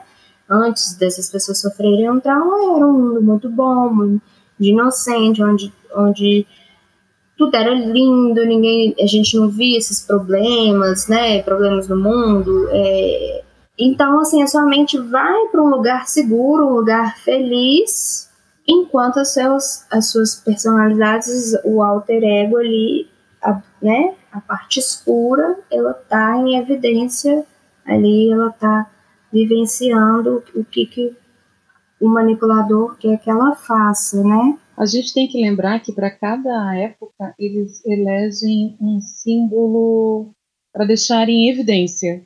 Tinha uma época que eles faziam. Tudo era envolto dos castelos, como a Amanda falou. A gente sabe que todos eles têm um, um porquê desse simbologismo, né, dessa simbologia. O que a gente está vendo ultimamente que está muito em moda, o unicórnio, e pode ver, ele está sendo assim disseminado, é muito forte. E o outro símbolo associado ao unicórnio qual é? Arco-íris. Arco-íris. Aí volta, sempre volta ao ponto inicial. Porque hoje, o que, qual é a dualidade que eles querem criar? Do não gênero. Então eles querem quebrar você de um jeito que você não se identifique mais com o que você realmente é. Eles querem criar um um nada ali, um ser andrógeno para você sofrer essa mudança de uma forma mais calma e não ficar tão arredio quanto essa ideia do não gênero, de não ter um gênero, não ter um sexo e servir disso só para fazer sacanagem também, né? Porque eles querem quebrar ali a, a parte natural da vida e te transformar em um nada, muito fácil de manipular. É a programação da neurolinguística. Vocês têm que entender uma coisa, que todas as mensagens subliminares estão sendo implantadas não na sua memória curta ali, que você vai, ah, vi um negócio ontem, é assim, assim, assim. Aquilo vai ficar guardado e você vai lembrar da, daquilo fazendo uma outra conexão tudo é muito bem pensado, não é simplesmente jogar uma imagem, ai, nossa, vi um pentagrama, tipo a, a série da Sabrina lá no Netflix, ai, gente, pentagrama, até coloquei, né, vendendo camiseta com pentagrama para criança. Esse não é o principal. Essa daí, na verdade, aquela programação, se não me engano, é a gama, que ela, é, que ela funciona para desassociar, ela funciona para jogar uma fake news ali e divergir. Não, não, gente, isso aqui é tá muito na cara, não deve ser. Só que por baixo tá o que a gente falou. É unicórnio para criança, é arco-íris, é isso, é aquilo. O que tá na nossa cara abertamente, todo mundo, ah, não sei o que, falando muito assim, livremente, esse não é o problema. É o que está por baixo que é o problema. então, para chegar nesse ponto, já aconteceu um monte de coisa lá atrás que já está implantada na sua cabeça e você nem percebeu. Você se pega pensando em coisas que você não acredita. Você fala, mas peraí, por que, que eu tô concordando com isso, sendo que eu não sou assim? Pronto, você já tá com aquele pedacinho da sua cabeça programada, né? É aí que a gente vê também a mudança brusca de personalidade de alguma, alguns famosos, né? Exato. É uma pessoa que era é, comportada, comportada assim, aquela coisa menininha, meiguinha e tal, e aí de repente, vamos ver se vocês vão ah, sacar quem que é uma criança, né, bonitinha ali cantando as musiquinhas e tal, e aí de repente ela vira uma adolescente sexy, uma jovem rebelde muito sexy, é uma coisa meio tóxica, né? É, a Britney Spears, por exemplo, né? Ela, quando vocês pegam ali, é, ela participando do clube do Mickey. Gente, aquele clube do Mickey. Hum, desgraça, hein? Desgraça. Ó, do clube do Mickey saiu Justin Timberlake, Christina Aguilera, Britney Spears, só desgraça. Não tem nada de bom. Aquele ator também é um bonitinho. Todos eles são bonitinhos, esse é o problema. Ah, a própria, a própria Miley, né? A Miley Cyrus fazia o programa Hannah Montana e já tinha essa coisa da dupla personalidade, que ela tinha que ser atriz, quer dizer, ela tinha que ser a cantora e tinha que ser também a menininha em casa e depois a gente viu o que aconteceu com ela. Ariana Grande, pega ela. Ai, nossa, menininha, não sei o quê. Depois virou uma, uma coisa, né? Piriguete. E vocês podem ver que essas pessoas que a gente está falando, eles oscilam entre um período bom, aí tem algum tilt na, na programação, dá uma desvairada, e depois eles retornam bem loucos, assim, bem transtornados, e do nada eles voltam a ser boa gente, ter bons exemplos, e é muito estranho, assim, as pessoas às vezes não se tudo associam a drogas. Sim. Ah, Amanda Bynes, Amanda Bynes falou, eu sou a nova Britney Spears, lembra aquele, nossa, que ela teve surtos e mais surtos, ficava andando de peruca, loucona, fez um monte de piercing na cara, ela quebrou de um jeito pior que da Britney Spears. A Lindsay Lohan, puta que pariu. Outro dia ela apareceu falando aramaico, nem sei, louca da cabeça. E às vezes ela volta ao normal. Tipo, outro dia eu ouvi uma entrevista dela, dela falando que ela queria fazer um programa de TV, estava procurando investidor para fazer o programa. Totalmente normal. No outro dia tava chutando a galera lá em Dubai, louca. Ai, que delícia! Ouvir mulheres redipiladas. Ah, que bom! Tava cansado da macharada, mas eu os adoro também. Cara, mas é muito bom a gente conseguir ouvir vozes femininas assim. Ai, cara, maravilhoso. Parabéns, meninas.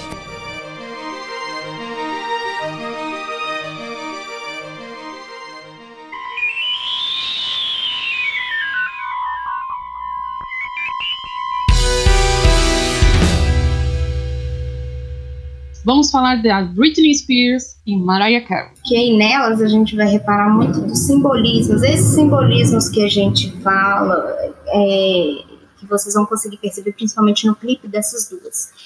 A Britney Spears, ela cresceu ali, né, no clube é, da, do Mickey, ele chamava Clube do Mickey, né, é, junto com outras é, personalidades também.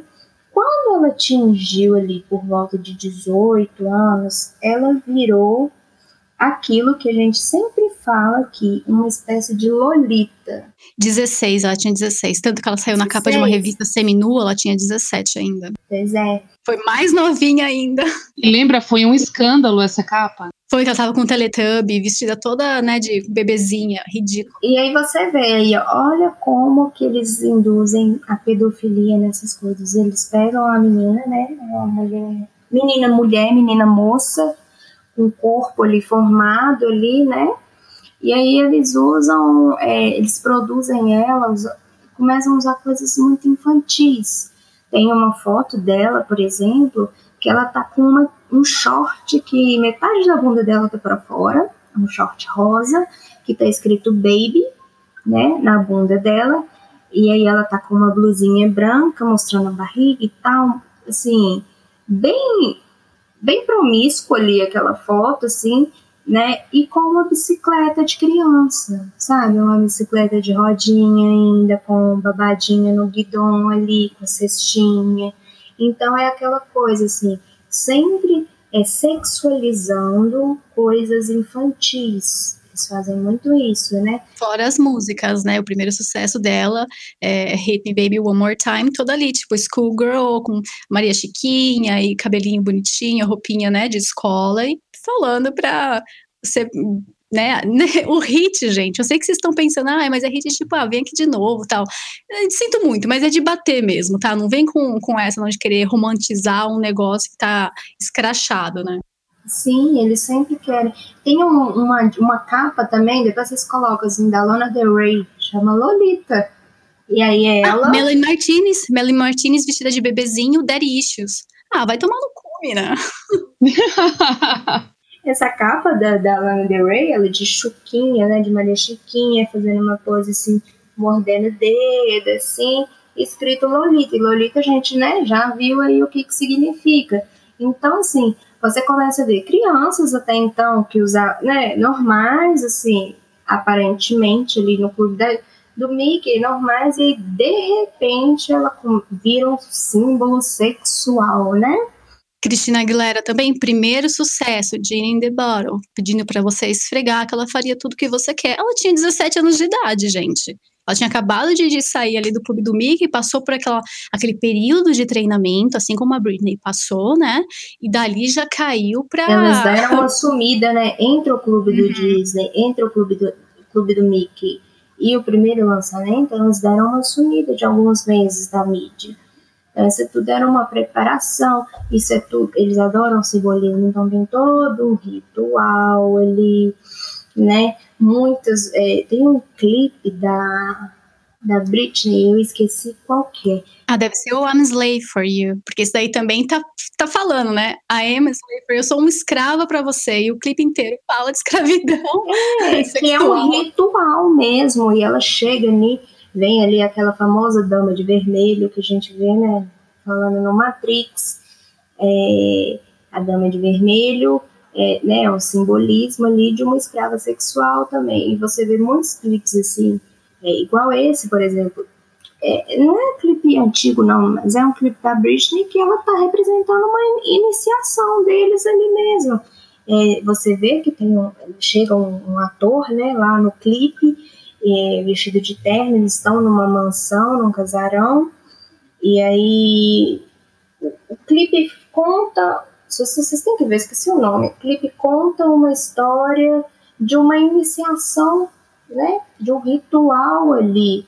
Eu indico muito para vocês o, ca o canal do Dani Zudo no YouTube, só se digitar no YouTube, Dani Zudo. Lá tem várias análises de clipe, e aí ele, ele é bem didático, ele pausa, né, vai explicando o que, que significa cada coisa, mas você percebe nesse clipe da música dela que ela está mostrando um ritual, um ritual de iniciação. E sabe o que é interessante? Entre a Britney e a Mariah. A Mariah é a personalidade calma, a Britney é a estourada. Ela é mais difícil de controlar, só que também quando controla, ela vai tipo do 8 ao 80. A Mariah tá sempre no 50, tá sempre ali no, na mesma frequência, ela é muito tranquila. A Britney não. Tanto que essa transição dela, mesmo sendo manipulada, se vê sempre nas músicas. Tipo, toda música tem alguma coisa. Toda. Você pega aquela Lucky, que acho que foi a segunda ou terceira famosa dela, que ela fala, né, que agora ela é uma estrela, mas ela só chora porque ela é sozinha e tal. E mais pra frente ela deu um relato de que ela foi abusada pelo pai quando ela era criança. Aí você começa a ligar as peças. Fala, putz, peraí, a menina toda, nossa, toda desgraça da vida. E é o quê? É um trauma dela, né, pra ela iniciar a programação hoje, para você ver, ela está enfrentando uma batalha judicial aí enorme, porque o pai dela que controla o dinheiro dela, controla a vida dela, controla tudo dela. Nem os filhos ela tinha guarda, ela foi conseguir a guarda compartilhada agora só, porque ela é toda. Meu, você olha as fotos dela, não tem uma foto que essa mulher tá sorrindo genuinamente.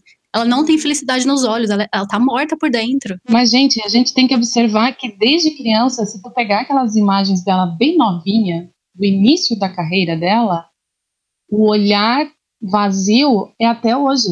Sim, não tem aquele brilho no olhar. Uhum. Eu sempre brinco, eu sempre eu com meu pai, a gente sempre conversa sobre essas coisas assim, e eu falo assim, a pessoa quando ela tá para sair fora da programação, que a gente vai falar sobre isso, né, quando ela é desligada da programação, o brilho volta. Uns dias antes tem uma foto que tem um brilho de cantor, de DJ, de, de artista, tá com aquele brilho, tá vazio, aquele olhar vazio. Eu brinco que é o olhar, eu sempre, sempre olhei muito isso. O olhar vazio e a voz sempre numa entonação estranha. A dela sempre. Ela canta, ela não tem aquela voz. Ela canta normalmente, ela tem a voz grave até. Só que eles fazem ela fazer a voz de criança. É obrigatório. É, e dias antes, se, você, se vocês lembrarem agora de casos que são desligados dessa programação, o brilho volta numa foto, num momento, aquele brilho volta. E aí ali eu falo, caramba, eu já conversei isso sobre, sobre esse, esse, esse, esse detalhe com algumas pessoas e elas realmente falaram, realmente, pela, pela essa percepção, o brilho volta. É, é incrível. Mariah, acho que ela nunca teve. Nunca teve. A Mariah Carey, era isso que eu queria chegar. A Mariah Nossa. Carey, ela tá com, ela é uma artista que é, nós que estamos na faixa dos dos mais de 30, ou perto dos 30, mais de 30, a gente sempre viu a Mariah variando o peso, uhum. né? Ela tem aquelas variações de peso assim absurdas. Num mês parece que tá com 100 quilos, no outro mês parece que tá com 50. São variações de peso assim até estranhas, porque como a Ju falou, ela sempre tá nos 50% ali da frequência dela. Ela nunca tem variação de loucura, ela nunca tem variação de humor. Porque a programação da Mariah, ela foi diferente. A gente Sim. tem que ver. A Mariah Carey, ela sofreu a programação dela na fase adulta. A Mariah Carey, ela não sofreu a programação quando ela era criança. E ela não passou... É, eu acredito que ela... O, o, trauma que desencadeou a Mariah Carey não foi abuso infantil. É, a Mariah, eu acho que foi mais hipnose também o dela, viu? Eu também acho. A Mariah, o negócio foi o seguinte. É, pelo que eu já vi, outras pessoas estudando, né? Quem lembra? De, eu acho que ela chegou a ganhar um Emmy ou um Grammy, não sei, há muitos anos atrás. E ela ainda, no início de carreira, se vocês pegarem a Mariah no início de carreira, ela parecia uma menina de igreja, sabe? Ela cantava muita música gospel ela era aquela assim, não usava nada sexy, assim, ela só. Alô, Katy Perry. É umas roupas, é, umas roupas assim, sabe, mais de menina de igreja e tal.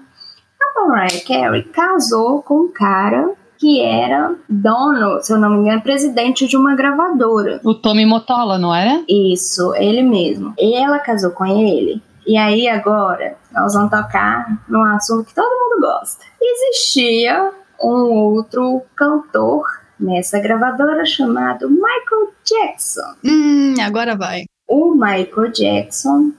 É, a gente vai falar do Michael Jackson depois, mas eu vou, ele encaixa muito na da Mariah Carey. A Mariah Carey casou com esse é, Tony Motola. Motola. E é, alguns estudiosos de programação monarca acreditam que ele foi que ele era o manipulador dela e ele foi o responsável para traumatizar ela. Porque é aquilo que a gente falou, né? A programação, o programado precisa sofrer um trauma para dissociar a mente. Existem vários tipos de trauma, né? É, as crianças, com certeza, 99% eram abuso infantil, abuso infantil, alguns adultos também, mas não são todos que sofriam é, abuso infantil. Pode ser abuso psicológico, abuso físico, né? E aí tem um show o Michael Jackson. E é, foi uma época que a Mariah, ela, tipo assim, ela casou com esse cara, e aí ela, né, tava ainda ali, tava muito na mídia, assim, só que aí, de repente, ela começou a sofrer uma certa difamação na mídia, falando muitas vezes em questões de peso, em questões de que a música dela não tava a mesma coisa, não era um bom. Que a gente fala, né? A mídia ali, né?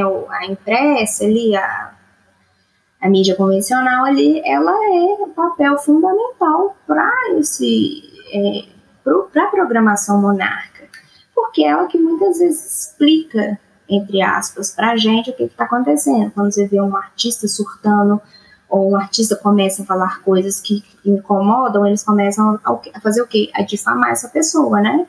Então, a mídia começou ali a pegar no pé dela. E aí, o Michael Jackson fala num show, isso é fácil, tem no canal do Danizudo até um vídeo que o Michael Jackson fala num show que a Mariah tá casada com o diabo em pessoa. O Michael Jackson xingava esse homem no meio do show, gente, vocês não têm noção. Ele era louco. Ele chegava e falava assim, porque esse homem é o diabo em pessoa. Porque a Mariah conta, ele falando no show, a Mariah, Mariah me contou que ela, para todo lugar que vai, até no, na, no banheiro da casa dela, ela tá com a bolsa dela, porque a, a qualquer momento ela precisa sair fugida. E é, que o homem é um demônio. Então, assim, eu acho, eu acredito muito que ele batia nela e que ele é, deixava ela com medo, sabe? Numa situação de medo, porque imagina você na sua própria casa, você o tempo todo com a sua bolsa, né, ali com seus documentos, é, significa que você está preparado para qualquer momento você meter o pé e rachar fora dali, né? Ou seja.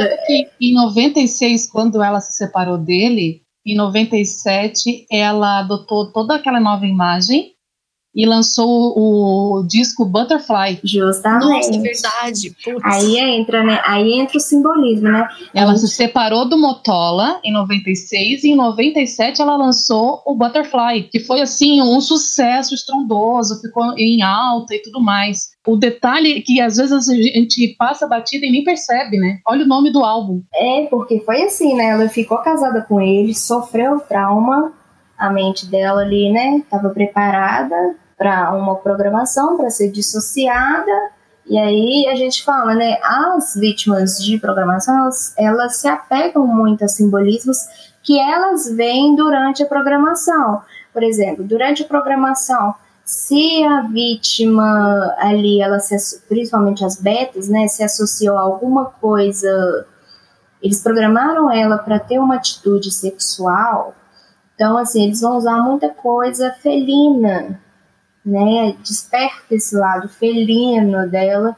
Então você vê muitos artistas assim é, vestidas de gatinho, não só vestidas, mas é, usando uma maquiagem assim, uma maquiagem artística com o rosto de felino e muitas vezes também todos os programados monarcas, assim você já viu, aparecem direto em capas de revista, em videoclipe, em cinema fazendo alusão à borboleta, né? E aí é. E a Mariah Carey, gente, até hoje, ela é fissurada em borboleta monarca. Até hoje. Quando ela pensou que estava livre, na verdade, foi quando começou a programação dela, né? Foi quando começou. Quando começou. Ela é um, é um caso que, tipo assim, eu acredito que a programação dela começou mesmo na, na fase adulta, né? Diferente da Britney. Porque assim, quando tem uma, uma tendência no ar, que a gente tá falando muito de tendência. Ah, mas essa artista gosta mais disso. Ah, essa artista adora coisa do Egito, então ela usa bastante.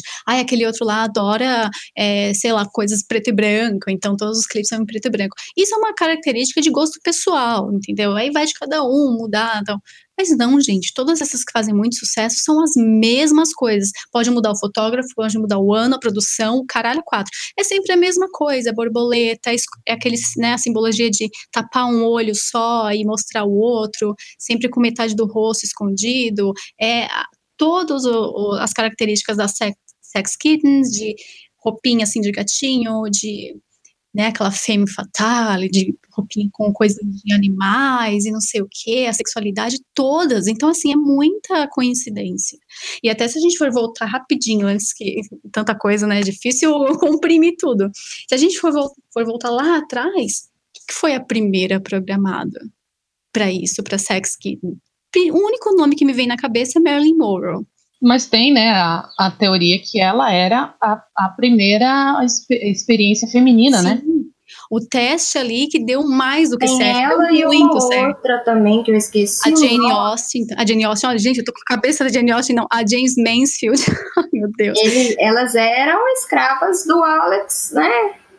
É, daquele satanista lá, esqueci o sobrenome dele. Eu só queria trazer ah, então, só, só um link entre ali, só, só um, par, um parênteses bem que a gente falou, ah, ela não, não sofreu nenhum trauma infantil, a Mariah, né? Os pais se separaram quando ela tinha três anos. Eles É. sofreram muita perseguição por conta da etnia, né?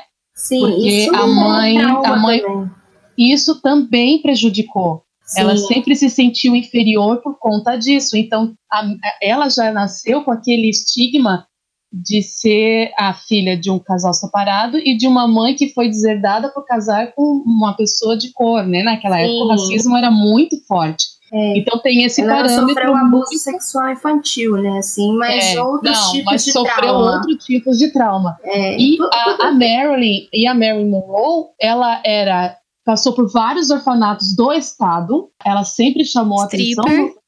É, ela sempre chamou atenção quando era criança, porque era uma criança bonita. Ela esteve em vários lares adotivos e era devolvida para os orfanatos. Ela era muito abusada nas famílias. Sim, e ela sempre foi devolvida para esse lar. Nunca foi para assim um lar adotivo que foi feliz.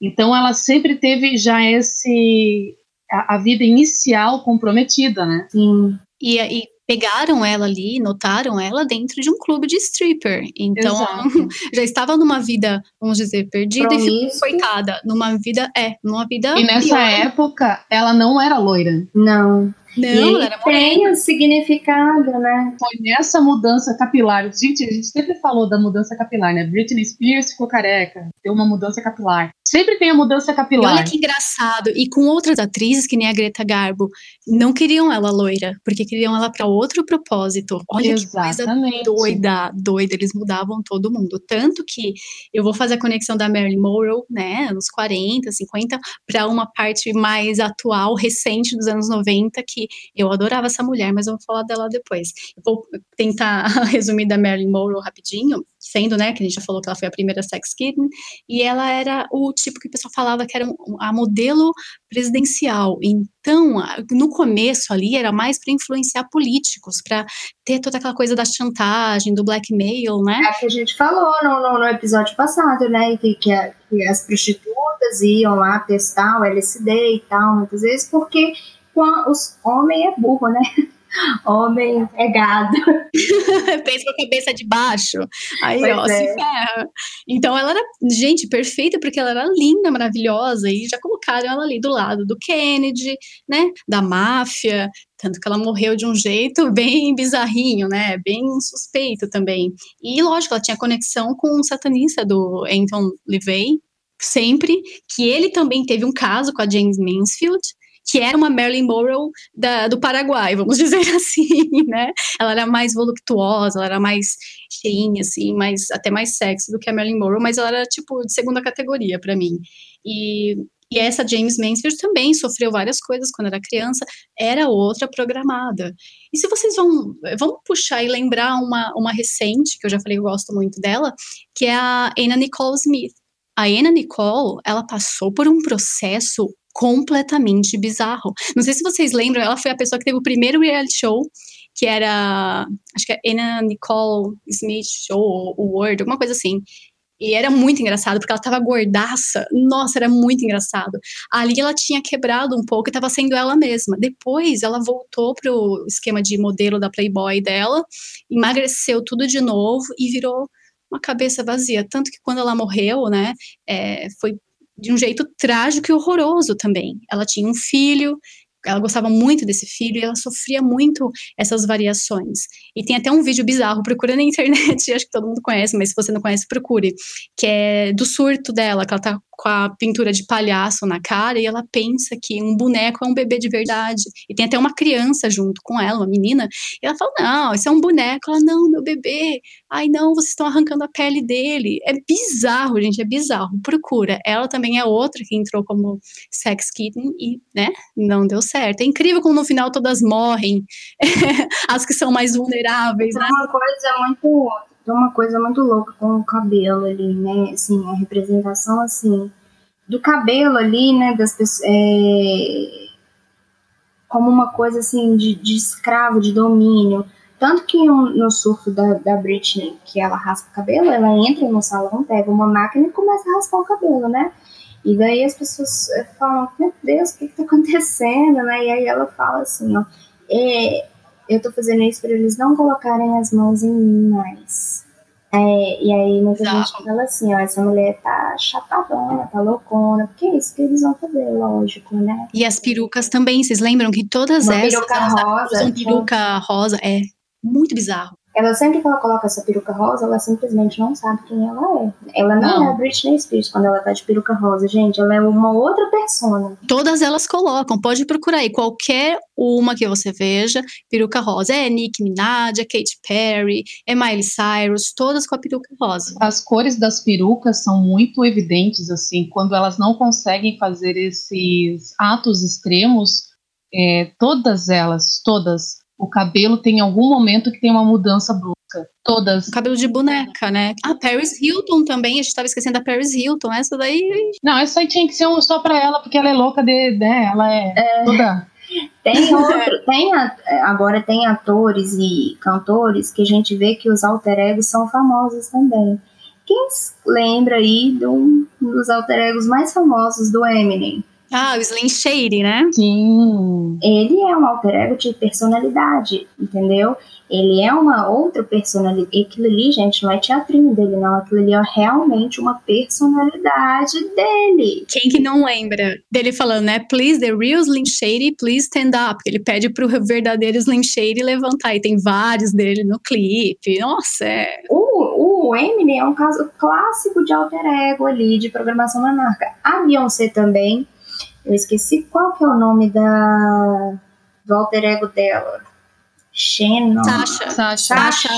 Sasha. Fields, sabe? Um trem assim, não é? E ela tem até uma entrevista que ela fala assim, é que ela fala, eu eu não sou essa pessoa que dança no palco. Quando eu entro no palco, outra pessoa assume. Eu não tenho essa personalidade de dançarina, de sexualidade, né? De é, um símbolo sexual. Ela fala isso, se não me engano, na Oprah.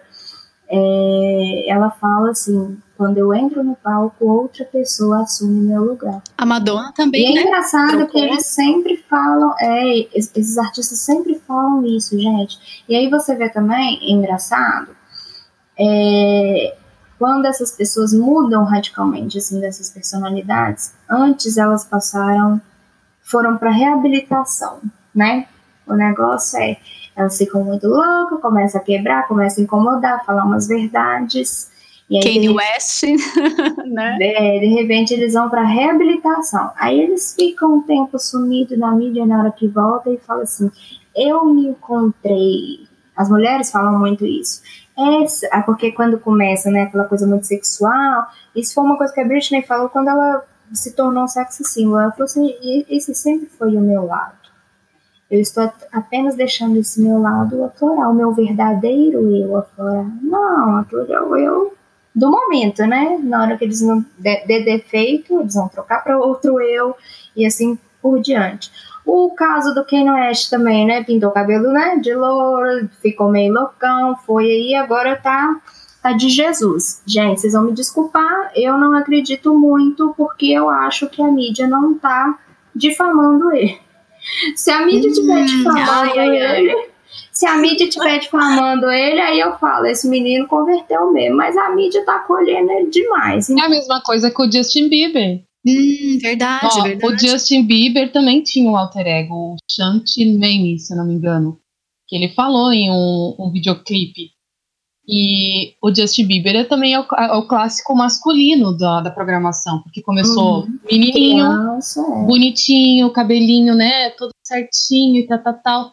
Aí foi virando um adolescente rebelde, foi virando um menino doido que não tinha controle, sem limite. sem limites, batia, bebia, batia o carro, bebia o dia dizer chega, era mal educado, grosseiro, cuspia, tarará.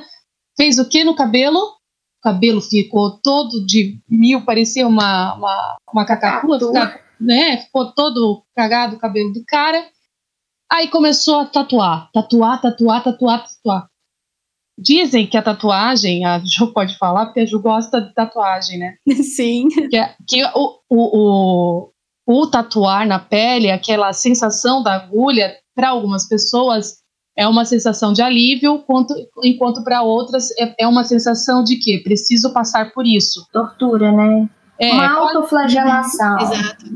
É, é como se fosse um, um, uma válvula de escape para muitos, né? Uhum. Tem gente que vai pelo desenho, tem gente que vai pela sensação de agulhas, tem gente que diz que vicia realmente aquele o picar da agulha. Eu já não serviria, porque para mim, levar agulhada, eu, eu sou tranquila para isso, só que eu não tenho tatuagem, né? Mas do Justin Bieber é muito claro. Ele, ele era um menino limpo, bonito, ao, né? Ficou um menino, seria, tinha tudo para ser um galã, e do nada ele começou a virar uma tela em, em, em, branco, né? Que eles foram pintando o menino. E aí você começa a perceber o que? Agora ele é de Jesus. Agora ele está indo para a igreja, agora ele é convertido, agora ele, né? E na capa do, é, é, do falando quem não é do, do, disco dele aí, tem muitos símbolos que os pesquisadores acharam, né? quem pesquisa, quem vê, muitos símbolos maçônicos no, Exato. no álbum do Kanye West. Por isso que eu ainda tô com um pezinho atrás sobre a conversão dele. Tem que dar um tempo para ver. Mas tu falou um ponto muito sensível, Amanda, porque assim, a gente sabe que enquanto a mídia não começar a denegrir ele, ele não saiu do, do. Não saiu totalmente. Vamos voltar para um caso que você citou e é muito famoso: Michael Jackson. Sim. O que aconteceu com o cabelo do Michael Jackson no show da Pepsi? Pegou fogo. Fogo, coitado. Eu sempre fui muito fã do, do, do Michael Jackson, eu sempre defendi ele nesses casos que acusavam ele.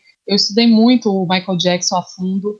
Eu tinha verdadeira adoração por conta de, uma, de uma, um lado afetivo familiar do meu tio, que me ensinou a gostar de Michael Jackson, mas ele tinha uma voz doce, começou infantil, tinha, sim, problemas de abuso, ele viu os irmãos né, fazendo todo tipo de coisa também, o pai era violento, tal, tal, tal, tal passou por uma juventude relativamente apagada, voltou no auge da Pepsi, queimou o cabelo e aí começaram o que denigrir ele tempos depois, porque ele meio que saiu daquilo ali. E, o, e outra coisa, aquel, o, o Michael Jackson tinha vitiligo. Só que eu acredito que aquela, aquela processo para embranquecer ele não foi uma coisa dele. Não foi natural. Não foi uma coisa que ele queria, não foi uma coisa que partiu dele, foi uma coisa que fizeram ele fazer. A gente nem vai falar, mas né, no próximo episódio a gente vai falar um pouco melhor sobre o caso. Acho que ele encaixa muito no próximo mais episódio, no né? Próximo, mais no hum, próximo. Sim, sim. Mas aqui, voltando para esse, por exemplo, é, eu queria citar dois casos rapidinhos, porque às vezes você está pensando assim, ah, mas isso acontece com os famosos, né? Tô safe. Não, amigo, não tá não. Enquanto você está ouvindo esse podcast, eu quero que você jogue aí no Google agora um nome chamado Kim Nobel. Kim, N-O-B-L-E. Ela é uma ocorrência rara de uma sobrevivente do controle mental baseado em trauma que tem mais de 13 personas diferentes que não se conhecem, mas que todas pintam.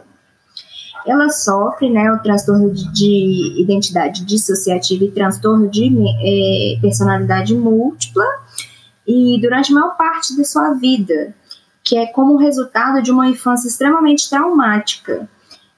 É, essa, essa mulher, eu quero que vocês pesquisem, porque vocês vão ver o tipo de pintura que ela faz. A pintura dela é repleta de significado. Todas as 13 pessoas pintam, todas têm um estilo de pintura, mas todas falam de é, dissociação da mente, dualidade, é, controle mental. É, então, simbolismo, tá cheio de simbolismo. É, a obra dela é, se você quer perceber simbolismo em, de programação monarca, alguma coisa, procura esse nome, procura essa mulher, veja as obras dela. São assim, magnificamente assustadoras, né? É, é sempre ali o rosto dividido, branco e preto. É, e ela, assim, ela é um caso muito é, até famoso. Ela já chegou aí na Oprah. E o engraçado é que quando ela foi na Oprah, muita gente fala que a Oprah ela é uma espécie de alfa, né? Daqueles uma manipuladora, né? Uma manipulada que é manipuladora. Com certeza. Ela é alta, ou seja, ela é alta ali na hierarquia. E essa mulher, ela foi no show e o tempo todo nunca é, é tocado no assunto de controle mental, nunca é tocado no trauma. É sempre falando que ela simplesmente sofre com múltiplas personalidades. É, psicológico, né? Psíquico. Sim. Não tem nada a ver, é só da pessoa, né?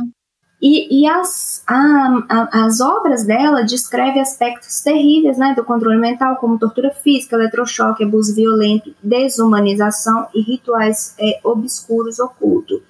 É, as histórias contadas é, por essas pinturas, elas são muito chocantes. E, e, e a Kinodo, ela fala que é difícil até para ela mesmo, às vezes, ver e, e, muitas obras dela, por exemplo, tem a borboleta monarca, né? É, ela é uma mulher, vou explicar rapidinho quem que ela é, que para vocês entenderem. Ela é uma mulher que a partir dos 14 anos passou 20 anos dentro e fora do hospital até entrar, entrar em contato com a doutora Valerie, Valerie Sinenson e com o doutor Rob Hale é, na clínica de Portman. Em 1995, ela começou a terapia e foi diagnosticada com transtorno de identidade dissociativa, né? É uma maneira criativa de lidar com a dor insuportável, né? A sua mente, aquilo que a gente falou, sua mente fragmenta. A personalidade principal se divide em várias partes, com barreiras dissociativas ou amnésticas entre elas é uma desordem polêmica, mas Kim fez extensivos testes ao longo dos dois anos pelo qual o professor de psicologia de uma universidade chamada John Morton, que estabeleceu que não há memória entre as personalidades e que ela tem a infelicidade de representar o padrão ouro britânico em relação à dissociação genuína. Ou seja, é, ela teve várias personalidades e nenhuma lembra da outra. Para você ver, é, o caso dela é um caso raro, porque é isso, as personalidades não lembram. Agora, a gente tinha falado, por exemplo, no Eminem, ele sabe quem é o alter ego dele. A Beyoncé sabe quem é um dos alter egos dela. Ela não, ela convive com 13 personalidades que mudam frequentemente e ela não, uma não sabe. Então, uma, uma personalidade dela é mãe, é, a outra personalidade dela é filha, é, é uma coisa muito. Imagina, Tem uma que é adolescente com problema de distúrbio alimentar. Sim. A que mais se manifesta é a Patrícia. E essa, essa mulher, ela convive com a filha e a filha que cuida dela, na verdade. Diz que ela já se acostumou com as 13 personalidades e que as 13 personalidades conseguem lidar com a filha é, biológica dela, né? Mas diz que é bem complicado, assim, se tu para pra pensar, tu acorda de um dia, tu tá de um jeito, daqui a pouco tu tá de outro. Então é bem pesado essa convivência com essa pessoa. E tem casos que a gente tá falando, assim, é, são vários tipos, para vocês verem como não é uma, uma programação única ali para um tipo de pessoa só. Então, tem o caso também da Kathy O'Brien, procurem também no Google, vejam os vídeos. É, muita gente desacreditou ela, falou que era uma. Estava só né, na conspiração, e era só para descreditar mesmo, fazer, é, dispersar informação, mas não, não era isso, né, ela também é uma vítima de, de MK Ultra, de programação monarca, e ela foi ali uma das primeiras também a, a, falar sobre isso, né? Porque até então era tudo ficção na cabeça do pessoal. E ela conta que, no caso dela, o pai dela vendeu a filha, porque ele ali era uma pessoa com influência, né, no, no, no país, tudo, e propuseram para ele: olha, a gente pode salvar o seu rabo, né, se você entregar sua filha. Então, a única coisa que a gente quer, a gente vai cuidar dela. A gente não vai torturar, não vai fazer nada, né? Com aquela conversinha furada. E ele falou: não, tá bom, a gente vai transformar sua filha num, assim, um ser super inteligente. A gente vai é, ajudar ela. O cara, né, bem filho da puta, entregou a filha. E nisso eles começaram a fazer os testes, né, com ela. E ela também, através de outro, né, outra hipnose, ela conseguiu sair desse dessa programação e ela dá palestras, ela dá relatos do que ela passou. E, e o interessante dessa parte, sabe o que é? É a pessoa que ela fala que foi um dos abusadores dela. É, acho que até a Amanda quer falar uma coisinha, pode falar. Não, é, tem um caso também, citando esses casos reais, que aconteceu na Itália, foi em junho agora, eu acho, desse ano, é, se eu não me engano. É, foi na Itália, a polícia italiana desmontou uma rede que fazia lavagem cerebral em crianças. ela descobriu essa rede que incluía um prefeito da cidade, renomados psicoterapeutas, advogados e assistentes sociais. O grupo fazia lavagem cerebral em crianças usando técnicas de eletrochoque choque, e a vendia para pessoas ricas. 18 pessoas foram presas pela polícia italiana por supostamente fazer lavagem cerebral em crianças afins de elas pensarem que seus pais abusaram delas e assim vendê-las para pais adotivos. A é, é, isso aconteceu na cidade de Bibiano. Né? A rede incluiu o prefeito da cidade, médicos, né, assistentes sociais e, segundo a mídia italiana, as transações envolvendo crianças chegavam a centenas de milhares de euros. Além disso, é, descobriu-se que alguns dos pais adotivos abusavam sexualmente de crianças que compravam. Eles usaram, eles usaram técnicas de lavagem cerebral na criança que são usadas em programação monarca, né? Então, assim, para fazer lavagem cerebral nas crianças, as pessoas presas supostamente forjavam desenhos infantis com conotações sexuais e usavam a terapia, terapia de eletrochoque é, é, para criar uma pequena máquina de memória, né, para criar uma memória de abusos falsos nessas crianças, enquanto os terapeutas eram acusados de se vestir de personagens de histórias infantis malvados. Gente, o que, que eles faziam com essas crianças? Eram crianças de 5 a 11 anos. Tiravam essas crianças do pai, alega, dos pais, alegando que os pais estavam abusando sexualmente das crianças. Os pais não estavam essas crianças iam passar então por uma investigação, ficavam num, num, orfanato, né, sob a tutela do Estado, e aí eles começaram a forjar desenho, começaram a torturar essas crianças para essas crianças assumirem que elas tinham sido abusadas. Criaram memórias falsas nessas crianças para elas falarem que foram abusadas pelos pais, e aí o que, que eles faziam? Os pais perdiam a guarda, as crianças iam ser colocadas no estado para serem adotadas, no orfanato para serem adotadas. Aí o que acontecia? Vinha um casal e ela pagava, né, para a rede, né, da cidade lá, e comprava essa criança. Muitas vezes dessas pessoas que compraram essas crianças, a grande maioria eram filhos da puta pedófilos que abusavam de fato das crianças.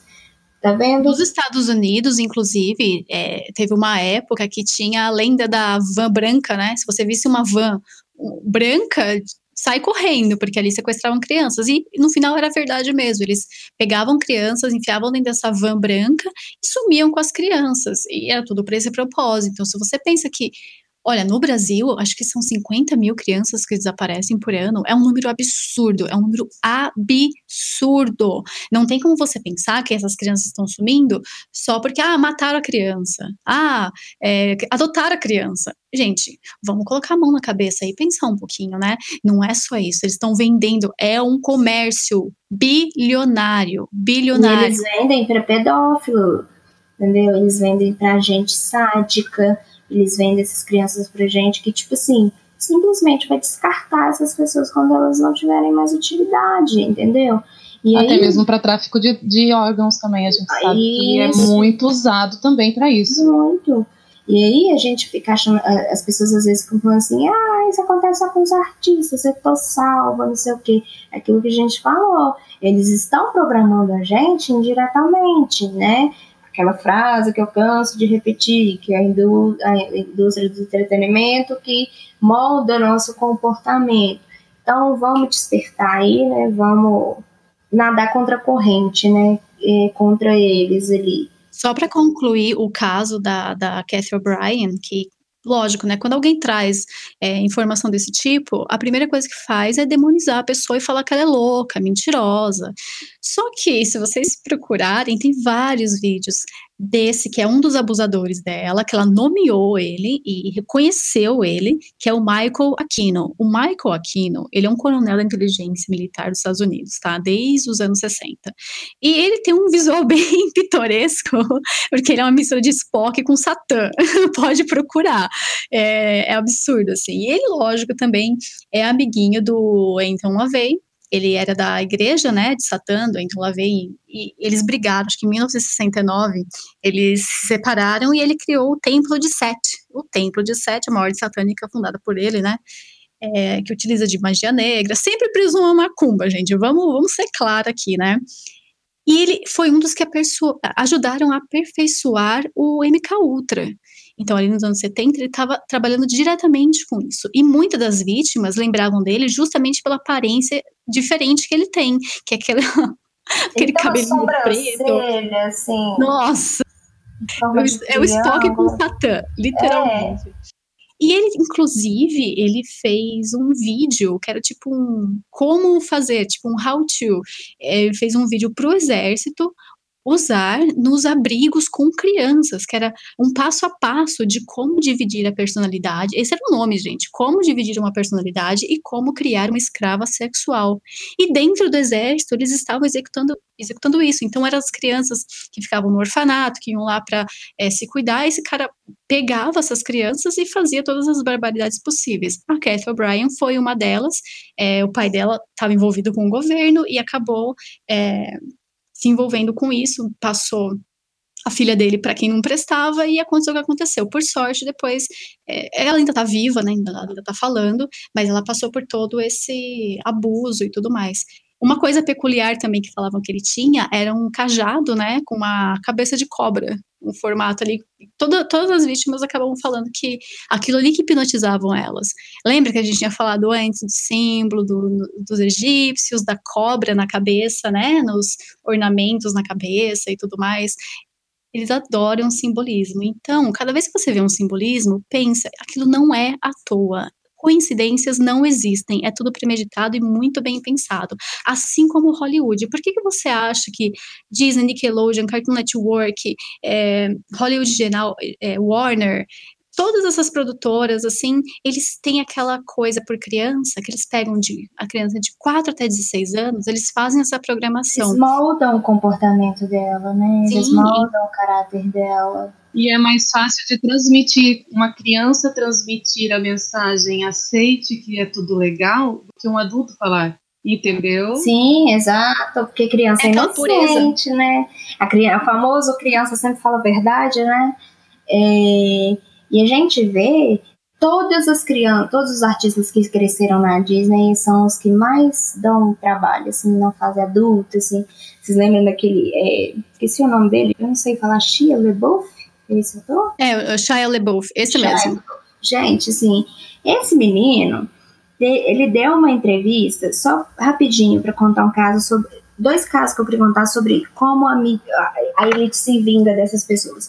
É, o Shia LaBeouf ele ia fazer um filme, não lembro qual filme, é, dois anos antes do Edward Snowden soltar aquela bomba lá que os Estados Unidos estava investigando todo mundo por telefone e tal, não sei o quê. Ele falou, ele foi num programa de, de, de, televisão, eu acho que eu já até compartilhei esse vídeo no Twitter, e aí ele fala, dois anos antes dessa história do Snowden, ele fala assim, ah, não, é porque eu tava fazendo um filme e tal, e aí tinha um consultor do FBI, e o consultor do FBI, ele falou comigo que ele tinha uma gravação minha de dois anos antes e tal, e aí ele abriu a gravação pra mim. Tá? E a galera na plateia, o povo ri dele, falou assim: esse cara só tá louco, né? Como assim? O cara ia abrir ali falando que ele tinha uma gravação e dois anos depois confirmou, né?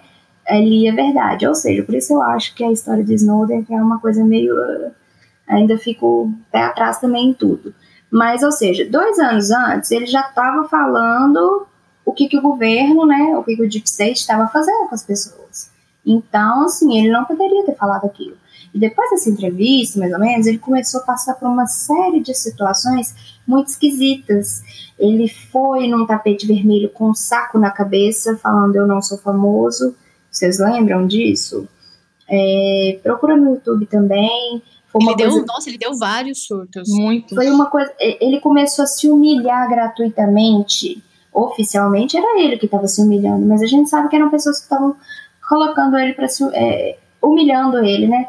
Ele tem um, teve uma, ele alugou uma sala, assim, sei lá, e aí as pessoas entravam lá, e aí as pessoas ficavam lá em frente para ele, ele começava a olhar para a pessoa e ele ele não falava nada. Tem esse vídeo no YouTube. Ele não falava nada, ele só chorava, chorava desesperadamente e as pessoas não entendiam, as pessoas entravam lá e não sabia quem que era, não chegava lá era ele em prantos, uma coisa assim que ninguém estava entendendo nada e, por que, que ele estava fazendo isso, sabe? Parecia ser um tipo de castigo que ele estava recebendo.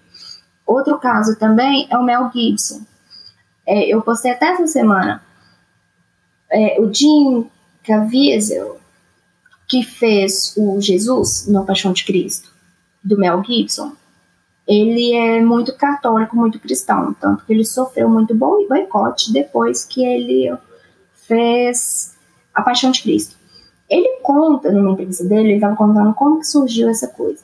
Que quando o Mel Gibson chamou ele para fazer, o Mel Gibson queria e não queria fazer o filme. O Mel Gibson falou assim, isso vai acabar com a carreira da gente. E aí ele ficava assim, não, é, eu te mandei o script, mas eu não quero que você aceite o papel, esse, essa coisa vai dar merda, esse filme vai dar merda. E aí o ator fala assim, olha, Mel, eu acho que a gente devia fazer, olha só, você me procurou, eu tenho 33 anos, as minhas iniciais são JC, eu acho que isso é sinal. E o Mel ficou muito assustado, até bateu o telefone na cara dele, e aí depois, olha só, o diretor, o produtor que chamou o ator depois foi o ator que convenceu o diretor a continuar no projeto. Dito e feito, o que aconteceu? Eles começaram a gravar, aí começaram a falar que o Mel Gibson era um alcoólatra, que o Mel Gibson era antissemita, antissemita demais. mulher. Tudo, começaram a difamar ele demais depois desse filme. Por isso que eu volto naquele caso do Ken West. Será? Eu ainda não tô acreditando, ele ainda tá é muito... É o que a gente tá falando, né? Não, é, ele não tá sofrendo as porradas que ele te costuma dar, não. Por isso que a, a, gente tem que continuar a observar e desconfiar, né, gente? Sempre. A mídia é a mesma coisa daqui. Quando o pessoal fala, ah, se a mídia tá muito quieta, tem coisa errada. Se a mídia tá falando mal, é porque é bom. Porque, assim, eles estão a favor e a serviço de uma agenda globalista e eles vão continuar nessa. Como que a gente vai conseguir combater isso? não consumam. Tudo para eles é na base do consumismo toda essa agenda que eles fazem, se eles não tiverem dinheiro e a nossa atenção, eles não são nada, eles não são ninguém, porque por mais que sejam famílias é, super antigas, que nem o Rockefeller e os Rothschild, e, não interessa, o que vai combater isso somos nós. Então, se você tentar, eu sei que é difícil, porque é quase impossível você não consumir certas coisas, mas a coisa que você tem que parar de consumir é a mídia, a primeira de todas. Foda-se, não assista, não, não clica, não dá música. Dane-se, é Britney Spears, é Ariana Grande, foda-se, deixa essas minas passar fome, sabe? Dá socão na cara dessas minas, dane-se. A gente sabe o seguinte, essas famílias, as famílias ginásticas, elas têm muito mais dinheiro do que. Jeff Bezos não é o homem mais rico do mundo. Bill Gates não era o homem mais rico do mundo. Elas são essas famílias. Eles têm dinheiros e dinheiros de a perder de vista trilhões. Só que o negócio é o seguinte: a gente, é, a gente parando de, a gente nadando contra a maré, a gente parando de consumir, a gente provocando eles, ele mostrando que aquilo ali não está dando certo, eles vão é o que eles estão fazendo hoje, eles estão mudando de tática.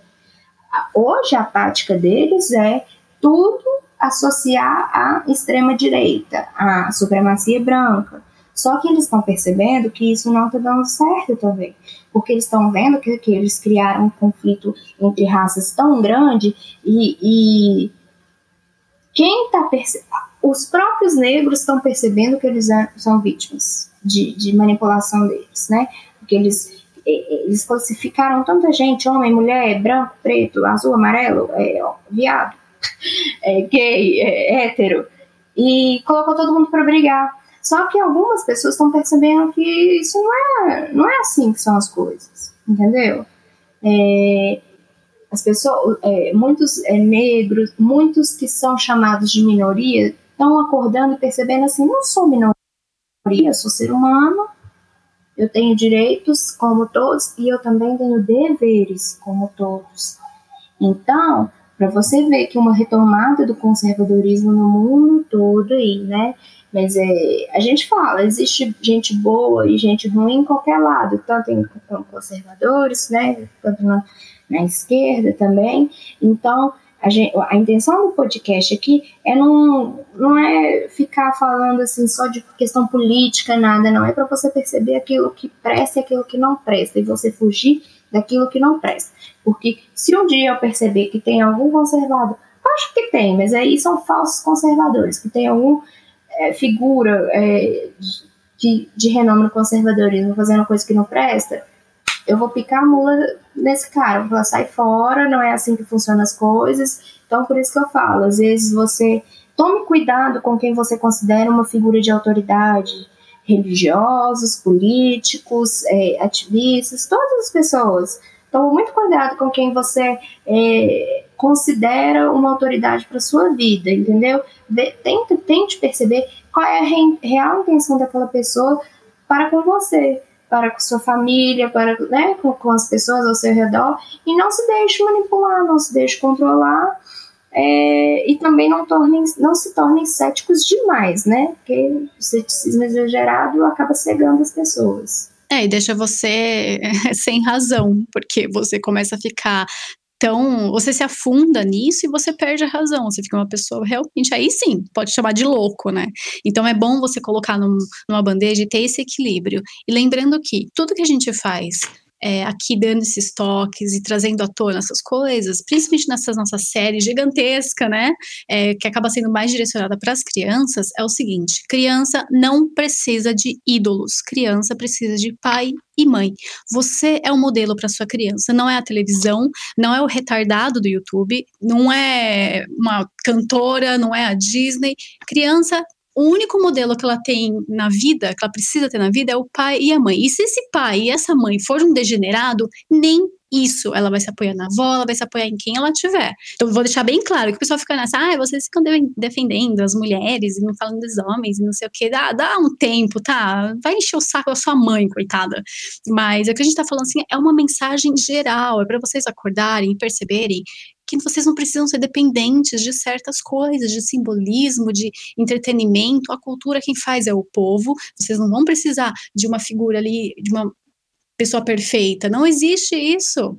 Tem ali quem, quem tem religião, segue aquilo entendeu? Fora isso, gente, não tem mais nada, esquece. Então pare de ficar assim com essa dorzinha no coração. Ai, o artista que eu gosto, não acredito. Foda-se esse artista, acorda pra vida, tem coisas mais importantes. Você acha que a indústria do, entreten do entretenimento, ela tá aí sugando a sua energia, te deixando um, um zumbi, por quê? Para você não prestar atenção no que está acontecendo nos bastidores, essa é a única, é, é o único objetivo da indústria, é te deixar num estado vegetativo, onde você não vai perceber mais o que é certo e errado se alguém não te falar, entendeu? Então eles estão te moldando todo santo dia, é com um comercial, é com um filme, é com uma música, é, sabe, é com uma tendência. Não, tem tendência, para com isso. O que existe é uma ordem natural. Se você está saindo disso, você já foi manipulado. Então não fique desesperado, eh, não fique triste porque você está descobrindo coisas agora. Você pode usar roupa de oncinha, não tem problema. Você pode usar sapato vermelho, não tem problema. Mas se você vê alguma atitude suspeita, você vai falar. Entendeu? É isso que a gente quer fazer com você, não é te traumatizar. Aqui a gente não funciona na base do MK Ultra, não, calma, é o contrário. A nossa intenção é fazer você reconhecer quem está pedindo socorro. A nossa intenção é para você saiba que se um dia você ouvir um choro anormal de uma criança, você, se você não interferir, aquela criança muitas vezes pode estar sendo vítima de um, algum abuso a nossa intenção é chocar você, é mostrar a realidade, é mostrar que, que as coisas elas não são só ficção, muito pelo contrário. É, a, a, intenção do Red Cash é mostrar que é a arte imitando a vida, não a vida imitando a arte.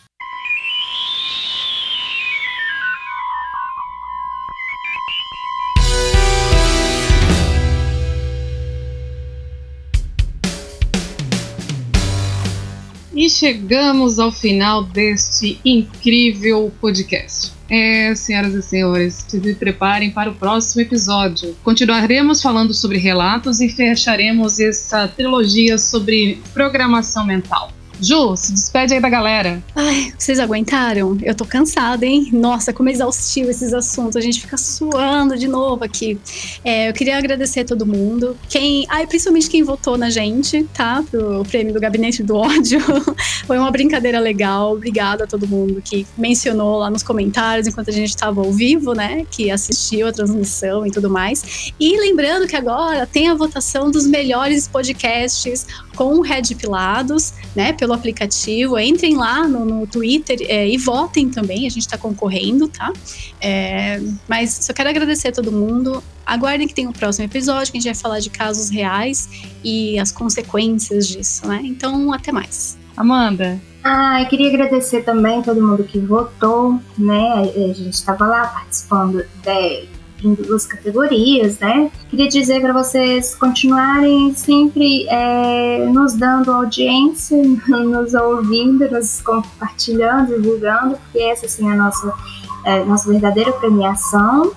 Baixem, não se esqueçam disso, baixem o melhor agregador de podcasts que existe, o Rede Pilatos, lá no Google Play Lá você vai encontrar o Red Plus Caches e dezenas de outros é, podcasts excelentes. Espero que você, né, seu ouvido não esteja doendo. a gente está aqui quase três horas falando, mas é tão gostoso, assim. É uma coisa meio difícil de falar, mas quando a gente senta nessas três, eu com essas duas mulheres e o Nave ali no, nos bastidores, essas pessoas foram presentes que o ano trouxe para mim. A gente bate um papo aqui a gente nem vê a hora passar. Então, espero que vocês tenham gostado. O próximo, vamos aí falar dos. Ah, será que realmente foi um suicídio? Bom, é isso. Beijo para todos. Então, galera, esse foi o nosso segundo episódio sobre programação mental.